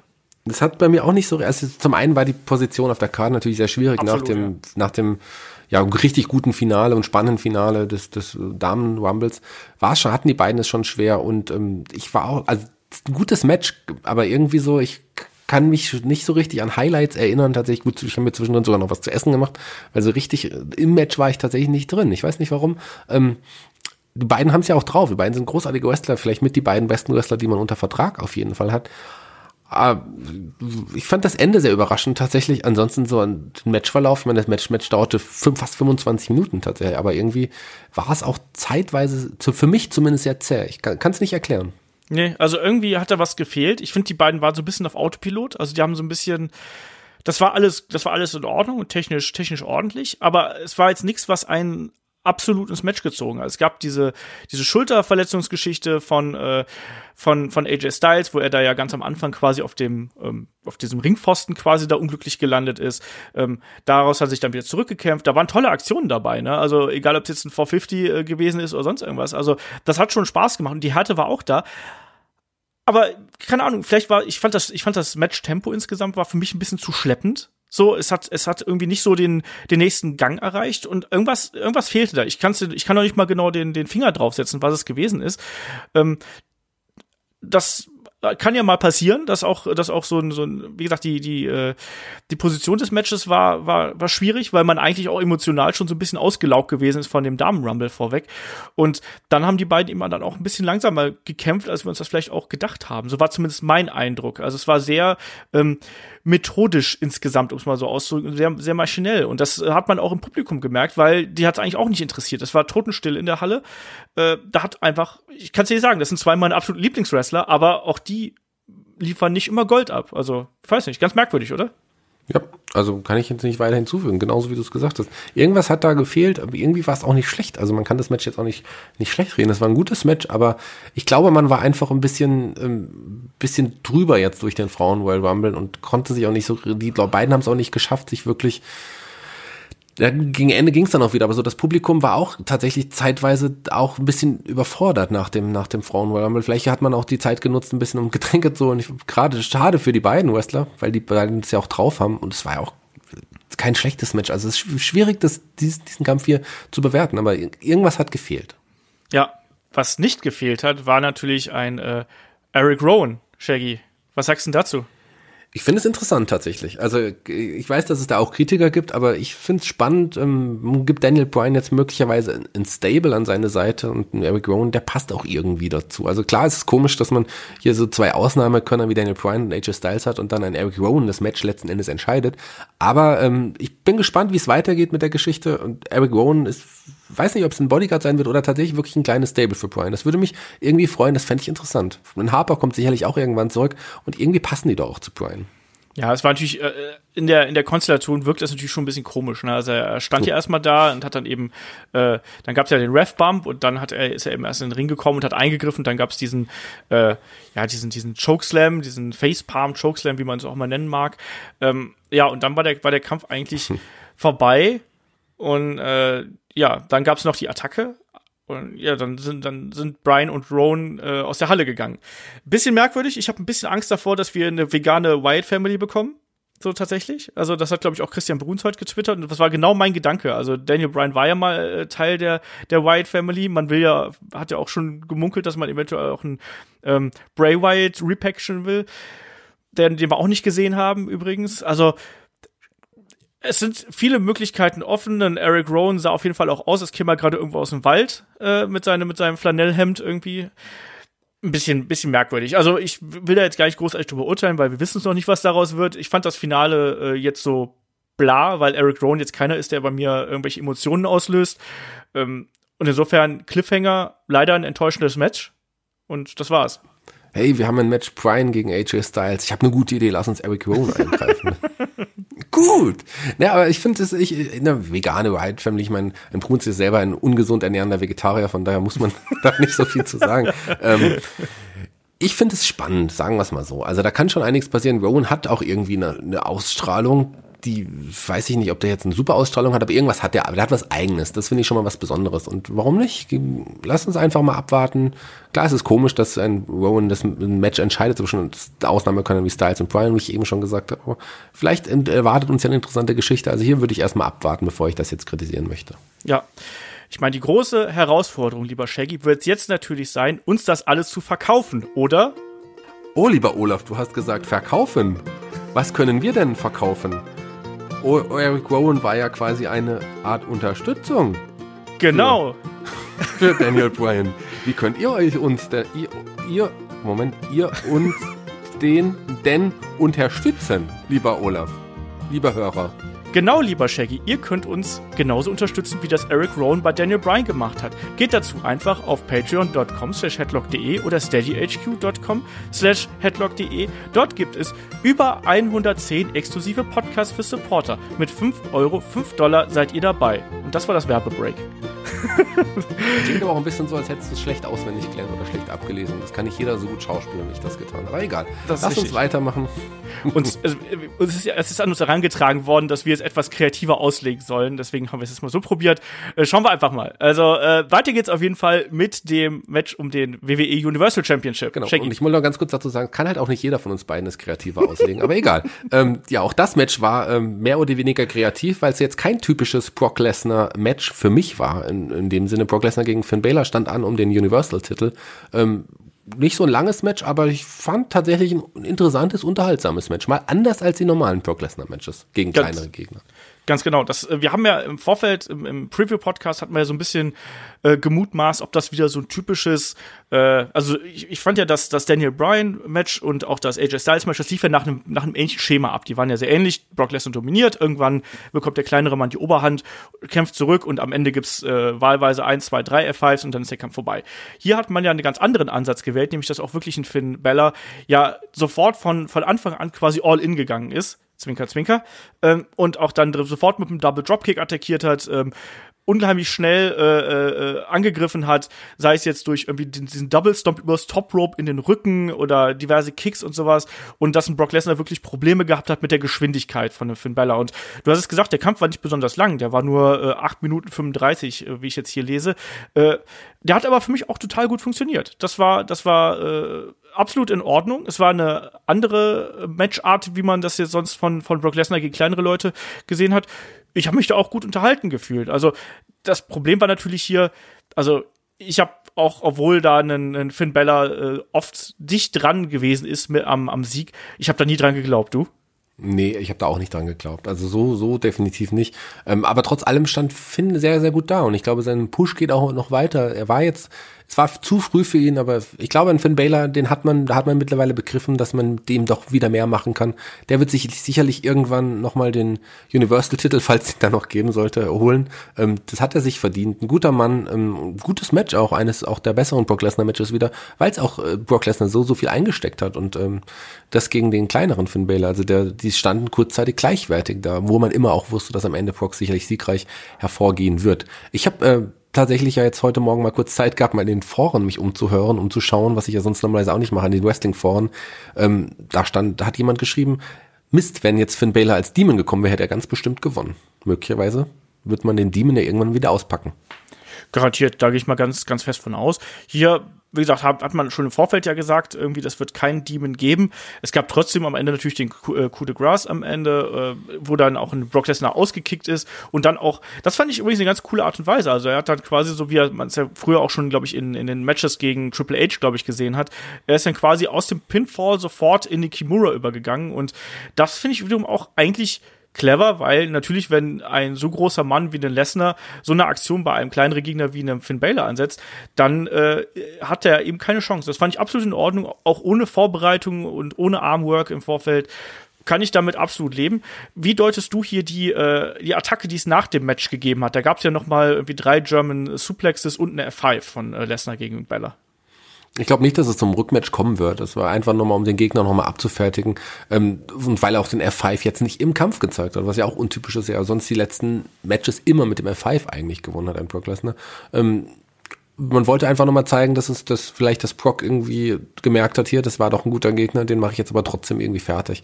Weil, oder man baut irgendwann nochmal einen Kampf in, äh, dann aber in mehreren Monaten auf. Also ich glaube nicht, dass die beiden jetzt in nächster Zeit nochmal gegeneinander antreten werden. Ich glaube auch, das geht, also meine Theorie geht auch eher so in das, was du äh, zuerst gesagt hast. Äh, das war sozusagen eine Respektsbekundung von Brock gegen Finn Balor auf die brock auf seine, auf seine Art und Weise, ja.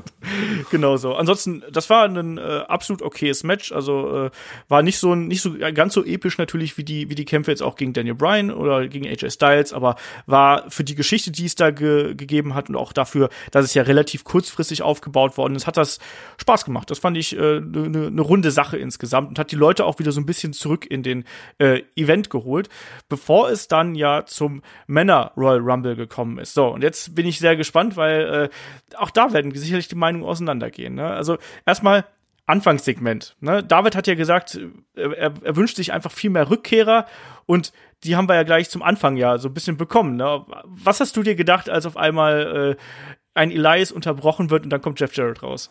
J-E-F-F, J-A-R-R-E-T, Double J, Jeff Jarrett. Ja, ich habe mich ja gefreut. Also ich meine, Jarrett äh, ordentlich gealtert auch so im Vergleich äh, zu also der Zeiten, als er das letzte Mal dieses Outfit gedrungen, gedrungen hat, getragen hat. Sorry, das ist ja tatsächlich sein Double J Outfit aus der WWE-Zeit noch.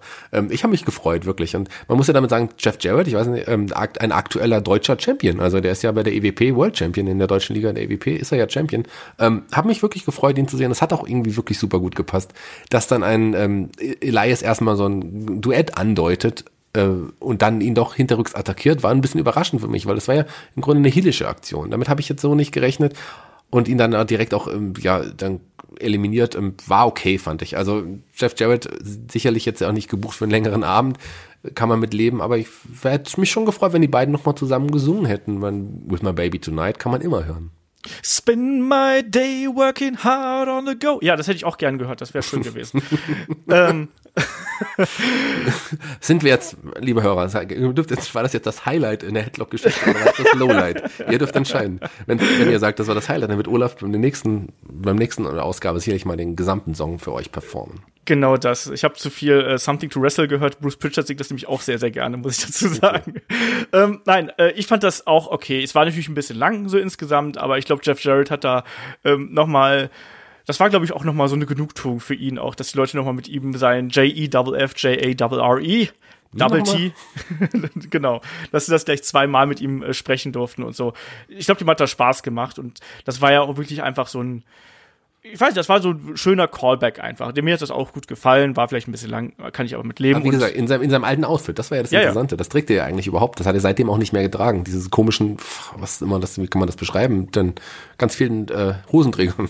ja, Fransen, ich weiß es auch nicht genau, was man das, was, was, was das jemals hätte sein sollen. Und dann trotzdem mit der alten äh, Sonnenbrille dann. Das hat auch ja. nicht ganz gepasst. Naja, machst du nix. Ähm, ich fand auch hier, der, der Rumble äh, startete auch so ein bisschen schleppend. Also dann kam ja Shinsuke rein, da kam Kurt Engel rein, das war dann so der zweite Rückkehrer so in dem, in dem Sinne. Ähm, aber man hat das Gefühl gehabt, so ja, das plätschert noch so ein bisschen vor sich hin. Also war das bei dir auch so? Ich habe ein bisschen auch hier ein bisschen gebraucht, um wirklich dieses Rumble-Feeling zu bekommen. Ja, ging mir auch so. Also tatsächlich ging mir tatsächlich auch Zumal auch dann so die, die Rückkehrer wie Jeff Jarrett, aber Kurt Engel ja überhaupt keine größere Rolle gespielt haben. Engel wurde ja auch relativ schnell dann von Shinsuke äh, ähm, eliminiert, von, der, von dem ich auch überrascht war, dass ich das ja auch dabei war.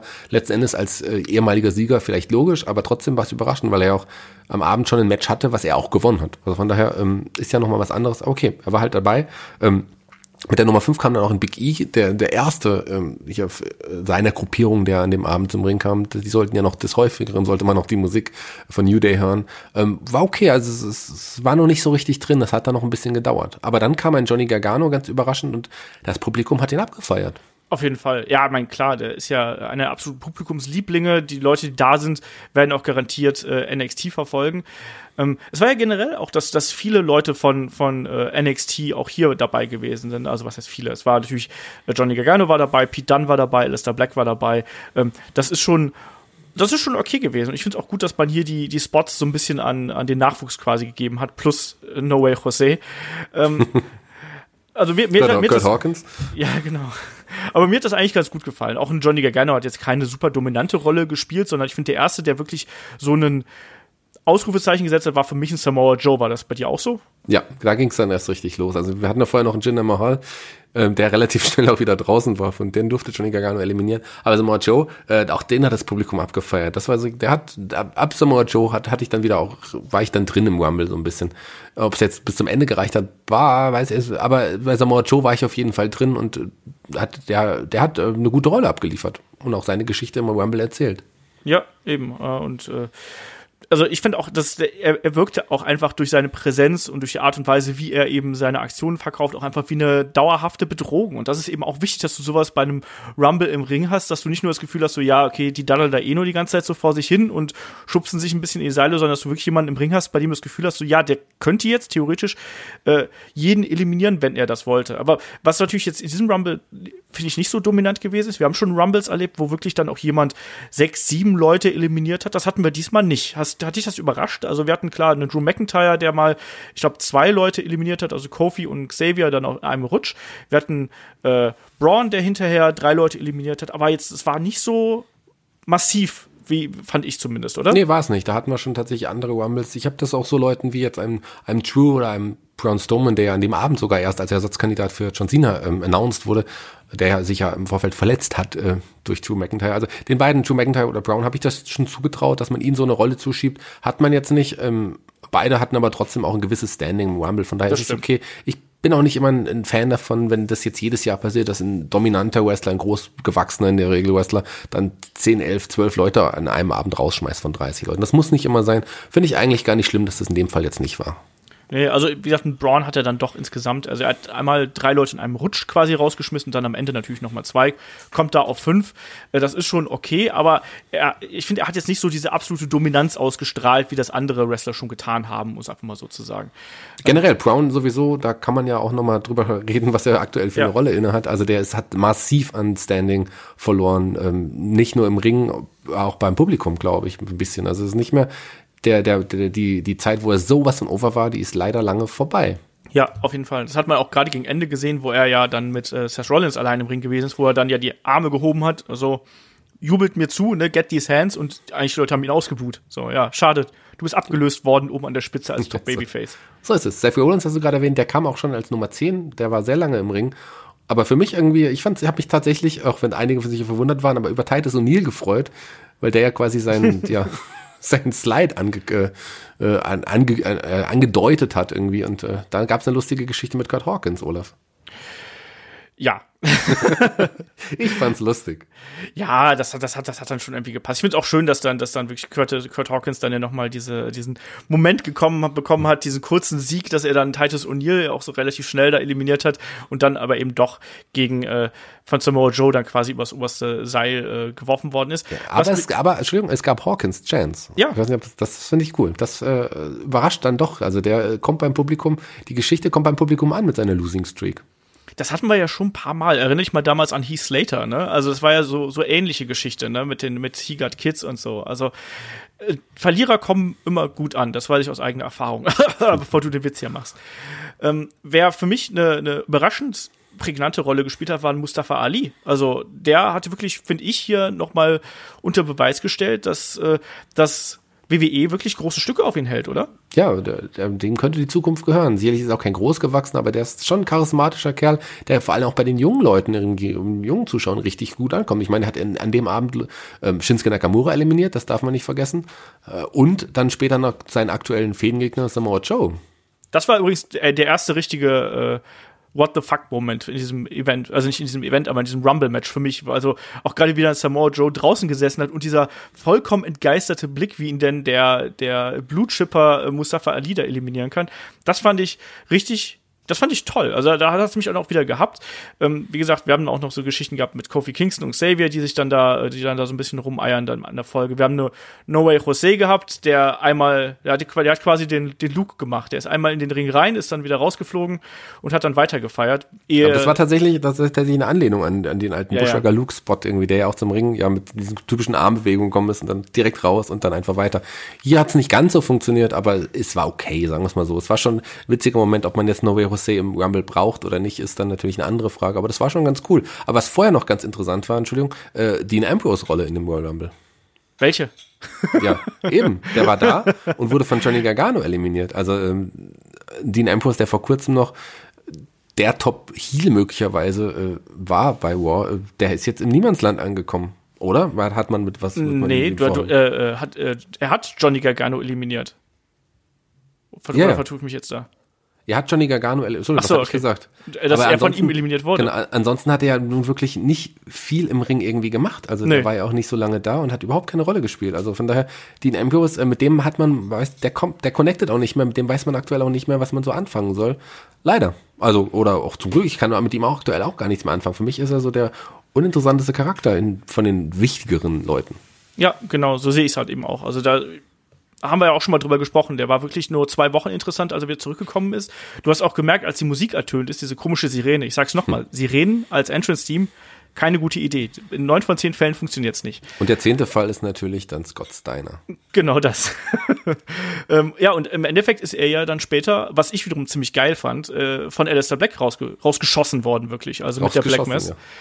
Ja. Äh, und, und wie, wie, war denn deine Gefühlslage, als du dann äh, einen Alistair Black gesehen hast?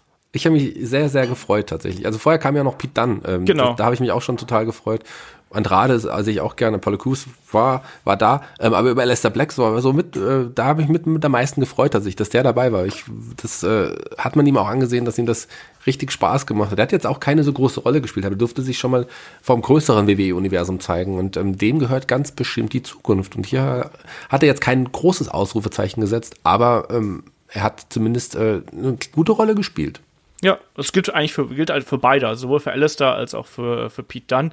Ich habe mich einfach riesig drüber gefreut. Ich fand auch die Spots, die beide gehabt haben. Also Pete Dunn hat ja diverse Fingerbrech-Geschichten gehabt. Äh, Alistair Black hatte diesen, diese coole Aktion dann gegen, äh, gegen äh, Dean Ambrose. Die fand ich auch echt toll. Wie, wie, gesagt, wo er wirklich mit der, mit der Black Mass rausgeschossen hat. Äh, und das sind zwei Leute, die da auf jeden Fall eine größere Rolle spielen werden. Ich habe übrigens auch gedacht, dass ein Drew McIntyre ein bisschen stärker noch dargestellt wird. Also war das bei dir auch so? Ich meine, er hatte schon seine Rolle innerhalb des Matches gehabt und er hat auch einige Leute eliminiert, äh, unter anderem auch eben Pete Dunn. Aber irgendwie, weiß ich nicht, Ja, so habe ich mehr erwartet. Genau, geht mir auch so. Also von dem habe ich tatsächlich mehr erwartet. Man hat ja das Gefühl, dass man auf ihn irgendwie so ein bisschen baut in Zukunft, dass er auf jeden Fall ein Topstar sein kann, der der Main Event der Region ähm, ja dann äh, immer mitspielen wird, aber hier hat man es nicht so richtig gezeigt. Klar, der war ein großer Name und, und die Kommentatoren haben ihn auch overgebracht und man erwartet ja auch ein Match gegen John Cena möglicherweise WrestleMania, aber hier so äh, wurde eher nochmal die Geschichte mit dem überraschend zurückkehrenden Dolph irgendwie aufgegriffen. Hat das jemanden interessiert, dass Dolph Ziggler wieder zurück ist? Also ich dachte mir so, okay, jetzt ist er wieder zurück. Oh, schon wieder. Ja, die WWE hat ja eine große, große Überraschung versprochen, hat man ja, aber dann schießt er auch noch Drew McIntyre raus, so. Holter die Polter. Was, ich hab mir gedacht, was ist denn das? Also, Ja, man hört ja auch, ähm, versucht alle Wrestler irgendwie momentan zufriedenzustellen und jemand wie Dolph wäre sicherlich vielleicht kein großer Verlust für die WWE, aber sicherlich eine Bereicherung für All Elite Wrestling. Ja. Wer mich aber auch überrascht hat, aber das optisch tatsächlich, äh, ein anderes Thema ist Shelton Benjamin. Was ist denn mit äh, dem passiert? Der hat ja auch an Muskelmasse deutlich zugelegt, oder kommt mir das nur so vor? Oder sieht es in den letzten Wochen schon so aus? Ich, äh, es, sieht, es sah auf jeden Fall auch so aus. Vielleicht lag es an den neuen Hosen. ich weiß es nicht.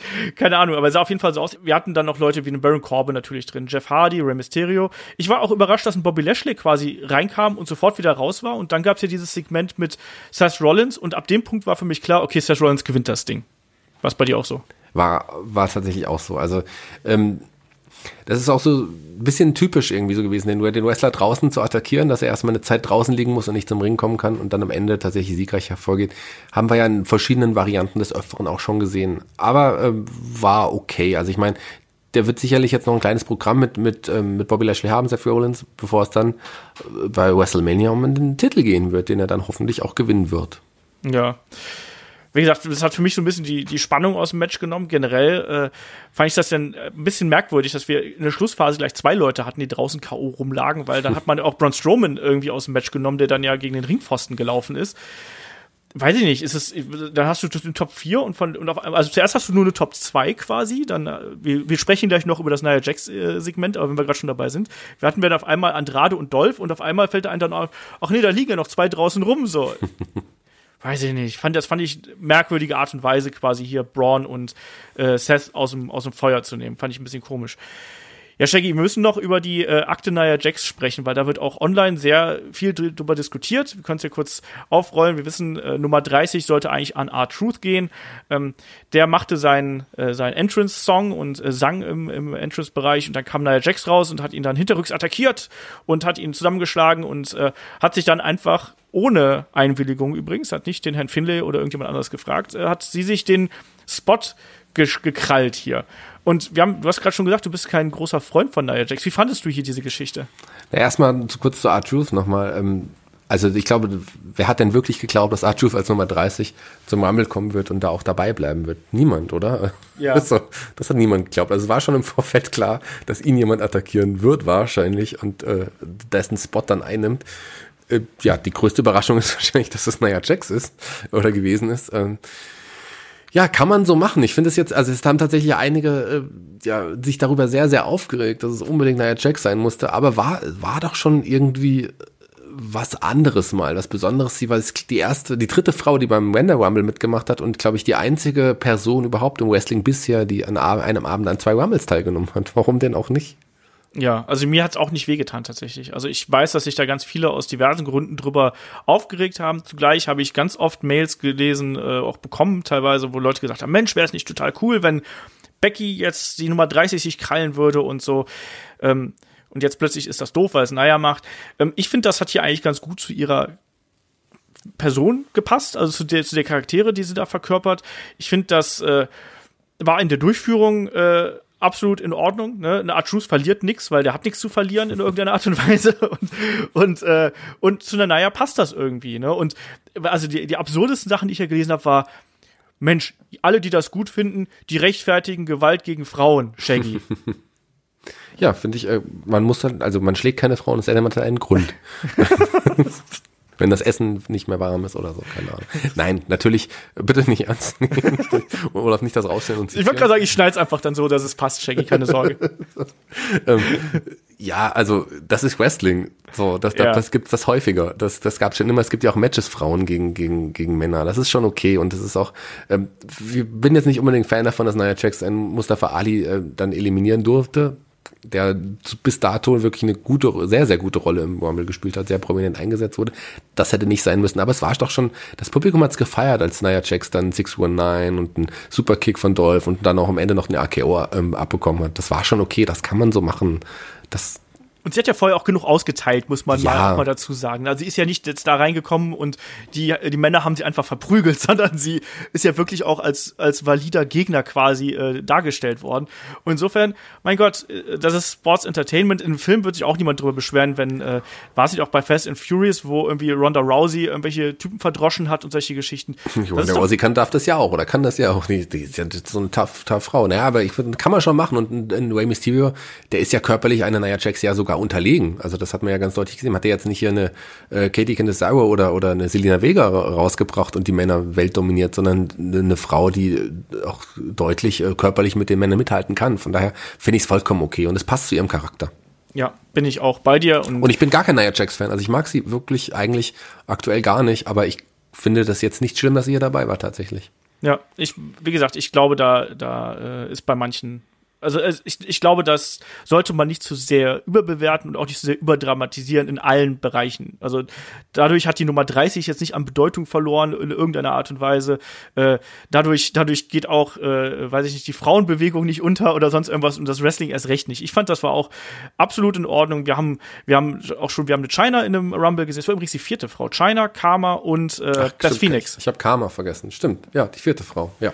ja und, Sorry warum denn nicht? Also das, ich finde dafür für solche äh, Geschichten ist auch mal ein Rumble da. Ich glaube, wenn das eine, eine Becky gewesen wäre und die am Ende vielleicht sogar gewonnen hätte, hätten äh, wäre das Internet Ape Shit gegangen und hätte gesagt, mein Gott, was eine geile Idee und so, das ist ja mal innovativ und das und so weiter und so die fort. Die ist ja the man.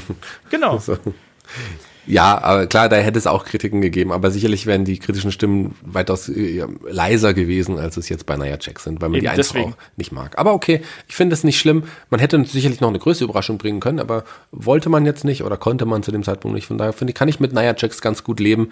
Ähm, das mit dem Finale des, des, des Männer Rumbles zwischen Brown und, und Seth, na ja, sag ich mal, ähm, ja. Dafür, dass der jetzt dann, weiß ich nicht, gefühlt eine halbe Stunde vor dem Ring lag und dann plötzlich wieder da war, äh, weiß ich nicht so recht.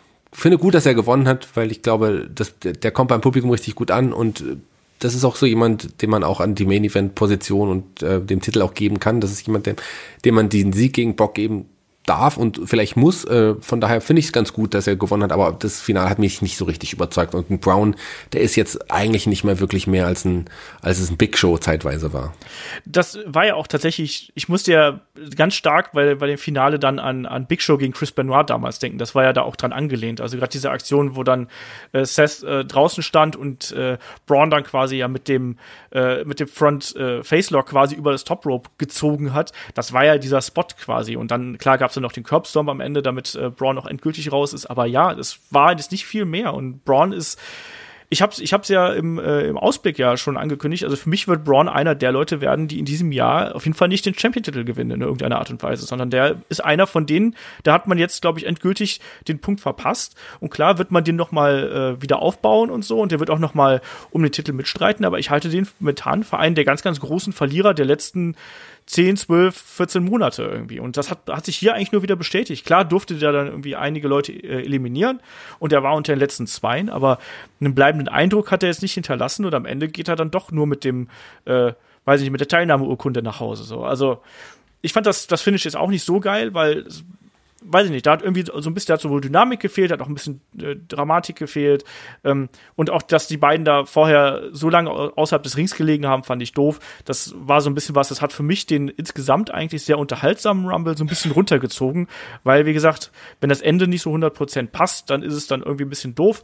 Aber ich finde, WWE hat hier guten Fanservice betrieben, weil, wie du schon gesagt hast, man hat gemerkt, dass die Fans wollen Seth Rollins und das hat man gehört und jetzt haben wir Seth Rollins und äh, kriegen wir wahrscheinlich dann ja äh, Rollins gegen Brock Lesnar bei WrestleMania.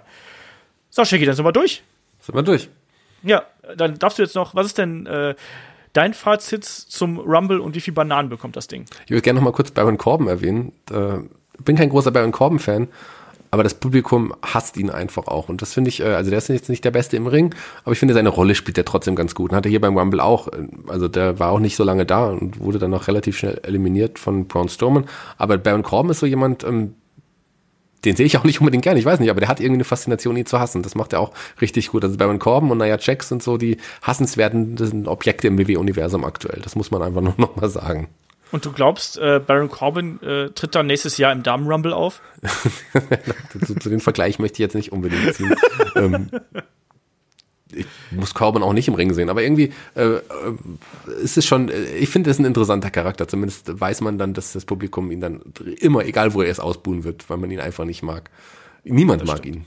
Niemand. Das stimmt. Das, aber der ist ein netter Typ, wie wir beim Tryout festgestellt haben. Genau, wir haben ihn ja kennengelernt.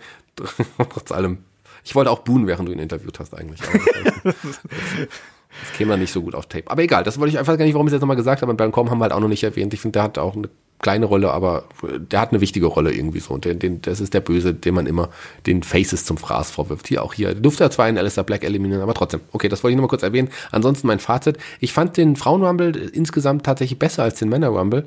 Ähm, der Männer-Rumble hatte zwischendrin so seine Höhepunkte, aber Anfang und Ende fand ich schwierig. Den Frauen-Rumble selber fand ich jetzt letzten Endes, wie wir es ja vorhin schon erwähnt haben, eigentlich ganz gut. So mit Abstrichen dann irgendwie komisch, plötzlicherweise ganz gut. Ansonsten war es ein vielleicht viel, viel zu langer Royal Rumble Pay-Per-View insgesamt. Also mit fünf Stunden und der Kickoff-Show zwei Stunden. Ähm, sieben Stunden Wrestling in der Nacht, das kann und sollte sich eigentlich keiner antun, es sei denn, er hat nichts anderes zu tun, dann kann man das machen. Aber ansonsten war es eigentlich ein, ein ganz, ganz guter große Eigens. Was mich unterhalten hat, letzten Endes, da gab es schon deutlich schlechtere Rumbles äh, insgesamt gesehen. Und die Bananenwertung, die du angesprochen hast, da musst du mir noch mal ganz kurz sagen, da ich nicht so oft bei den Reviews dabei Wie viele Bananen darf ich maximal vergeben? Acht. Acht? Das ist auch eine komische Wertung. Wer hat die denn eingeführt überhaupt? Ich. Okay, so. also acht ist das Maximum. ja. Ich würde sagen fünfeinhalb. Ja, ich bin da, ich bin da äh, bei dir. Ich glaube, ich würde ein bisschen niedriger gehen. Also ich ich äh, mich hab, mich haben halt mehr Sachen, glaube ich, ein bisschen stärker gestört als dich. Ich glaube, ich würde auf auf vier, drei Viertel bis fünf gehen irgendwie. Ich fand, ich fand eben das Tag Team Match hat mir nicht so richtig äh, zugesagt. Ich fand die erste Hälfte vom Damen Rumble fand ich echt nicht gut. Gegen Ende wurde es dann richtig gut, hat mich auch mitgenommen, aber das hat nicht so recht gepasst. Das das Championship Match hat mir nicht so gut gefallen, also um die WWE Championship.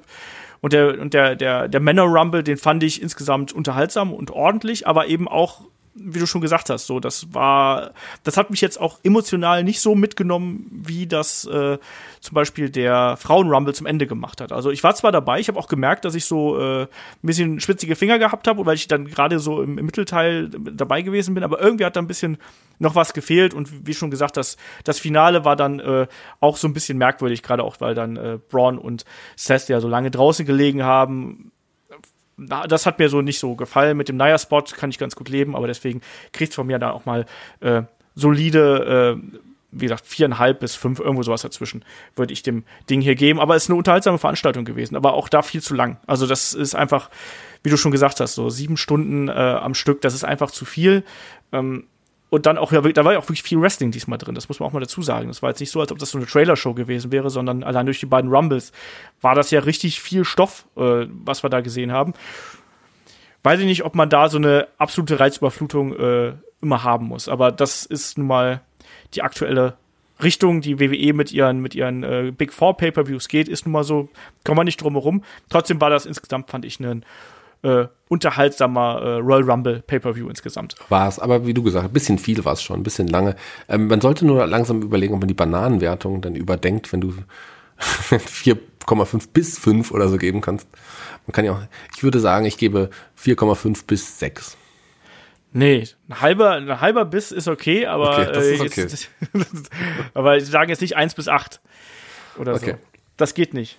Nee, ich finde schon, ähm, was habe ich gegeben? Fünfeinhalb finde ich schon in Ordnung, weil ich mich unterhalten gefühlt habe. Klar, gab, gab sehr viele Schwächen auch, aber ähm, das Positive überwiegt letzten Endes. Vieles war vorhersehbar. Ich habe tatsächlich, wie ich am Anfang gesagt habe, außer bei dem US-Title-Match alles richtig getippt tatsächlich. Ähm, außer auch das Raw Tag Team Match, das wusste man ja vorher, kannte man vorher gar nicht. Das hätte man auch nicht tippen können. Ähm, bin ich eigentlich, also obwohl es ein bisschen für mich äh, klar letzten Endes war, habe ich mich sehr, sehr gut unterhalten gefühlt. Ja, wie gesagt, also ich habe da jetzt auch, äh, kann damit auch absolut leben. Die Frage ist, hat's deinen Hype äh, befriedigt und gerechtfertigt? Ja, ich war nicht enttäuscht. Ich bin nicht enttäuscht herausgegangen. Ich bin nicht, vielleicht nicht gehypter als vorher, aber ich bin auf jemanden, ich bin nicht, nicht enttäuscht, sagen wir es mal so. Von daher war es vollkommen in Ordnung. Die Rumbles ähm, waren nicht so schlecht, dass es den Hype genommen hätte, aber der Hype ist sicherlich nicht ganz mehr so groß wie vorher vom Rumble. Aber ich freue mich auf WrestleMania, live in New York City. Ja. Äh, bei mir ist es ähnlich, muss ich ganz ehrlich sagen. Also bei mir ist auch, äh, der Hype vorher war ein bisschen größer, der Event war, war in Ordnung bis gut. Äh, ich freue mich auf WrestleMania, auf jeden Fall noch bedeutend mehr, als ich das vielleicht vor zwei Monaten getan hätte. Und äh, das ist schon in Ordnung. Mal gucken, wo, wo der Weg jetzt weiter äh, hingeht. Und äh, darüber sprechen wir dann auch im äh, Wochenend-Podcast, den wir dann am, äh, ja, am Ende der Woche aufnehmen. Äh, da geht es dann darüber, ne, über die Road to WrestleMania. Was erwarten wir uns? Äh, was ist bei Raw und SmackDown passiert? Da machen wir nochmal den aktuellen Abriss hier. Das machen wir ganz oft nach den Big Four Pay-Per-Views. Da bin ich dann auf jeden Fall mit Kai und wenn David bis dahin genesen ist, äh, dann ist auch David mit dabei. Schauen wir mal.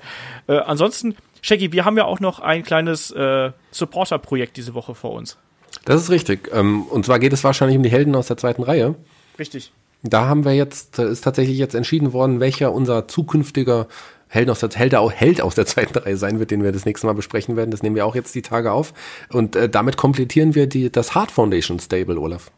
Genau, dann wird's nämlich äh, gegen Ende der Woche, also wahrscheinlich am Donnerstagabend, werde ich es dann online stellen, da gibt's dann äh, das Porträt zu Davy Boy Smith, den British Bulldog. Also da habt ihr, äh, wir haben gelost, wir haben, ihr habt abgestimmt und äh, das war äh, eine, eine eurer Lieblingsnamen, die da immer wieder gefallen ist und da haben wir gedacht, dann nehmen wir doch den. Ähm, ich bin ich freue mich darüber, ehrlich gesagt. Eig ich freue mich da auch, aber eigentlich ist es ja Savio Vega geworden, aber letzten Endes ähm, habe ich gedacht, ach nee, Savio Vega, das interessiert mich nicht, über den möchte ich nicht sprechen, da haben wir uns, nein, Quatsch. Ihr wolltet ja nicht Savio Vega, ihr Hörer. Und deswegen genau. haben wir uns, deswegen ist es der, tatsächlich der British Bulldog geworden. Aber über den freue ich mich auch. Und der Olaf ist ja auch so ein kleiner Fan, der ja auch tatsächlich mal die gleiche Frisur hatte wie der British Bulldog, als er noch seine Rasterzüpfchen hatte. genau. Das äh, trage ich heute noch hin und wieder mal. So. Um Leute irgendwie übel aufzustoßen. Ich stelle mir das gerade vor. Olaf, und äh, bevor wir uns jetzt von den ähm, ja, unseren Hörern verabschieden, möchte ich, dass du nochmal bitte den With My Baby Tonight Song nochmal am Ende performst. Das wollen alle hören, glaub mir. Und damit sage ich jetzt schon mal Tschüss. Äh, ihr wisst, wie ihr uns unterstützen könnt. Wir haben es schon gesagt bei Patreon und Steady. Macht das mal. Ansonsten, Olaf, die, ähm, die letzten Gesangs, äh, ja, der, der, der letzte Song gehört dir. Shaggy, du weißt doch, äh, den, die volle Version von With My Baby Tonight gibt's nur für Supporter auf äh, Patreon und Steady. Nein, ich werde es nicht mehr singen. Ähm, das habe ich heute schon genug getan. Und äh, auf jeden Fall schaut gerne natürlich jetzt dann zum Wochenende wieder rein. Schaut auch gerne dann unter der Woche bei Patreon und Steady vorbei wegen den Helden. Und in dem Sinne sage ich, äh, bis zum nächsten Mal. Macht's bis, gut. Tschüss. Ich sage auch Tschüss und ich sag mal so, wenn Olaf die Hörer lieben würde, mögen würde, dann würde er nochmal singen. Aber so ist er halt, der Olaf. Bis zum nächsten Mal.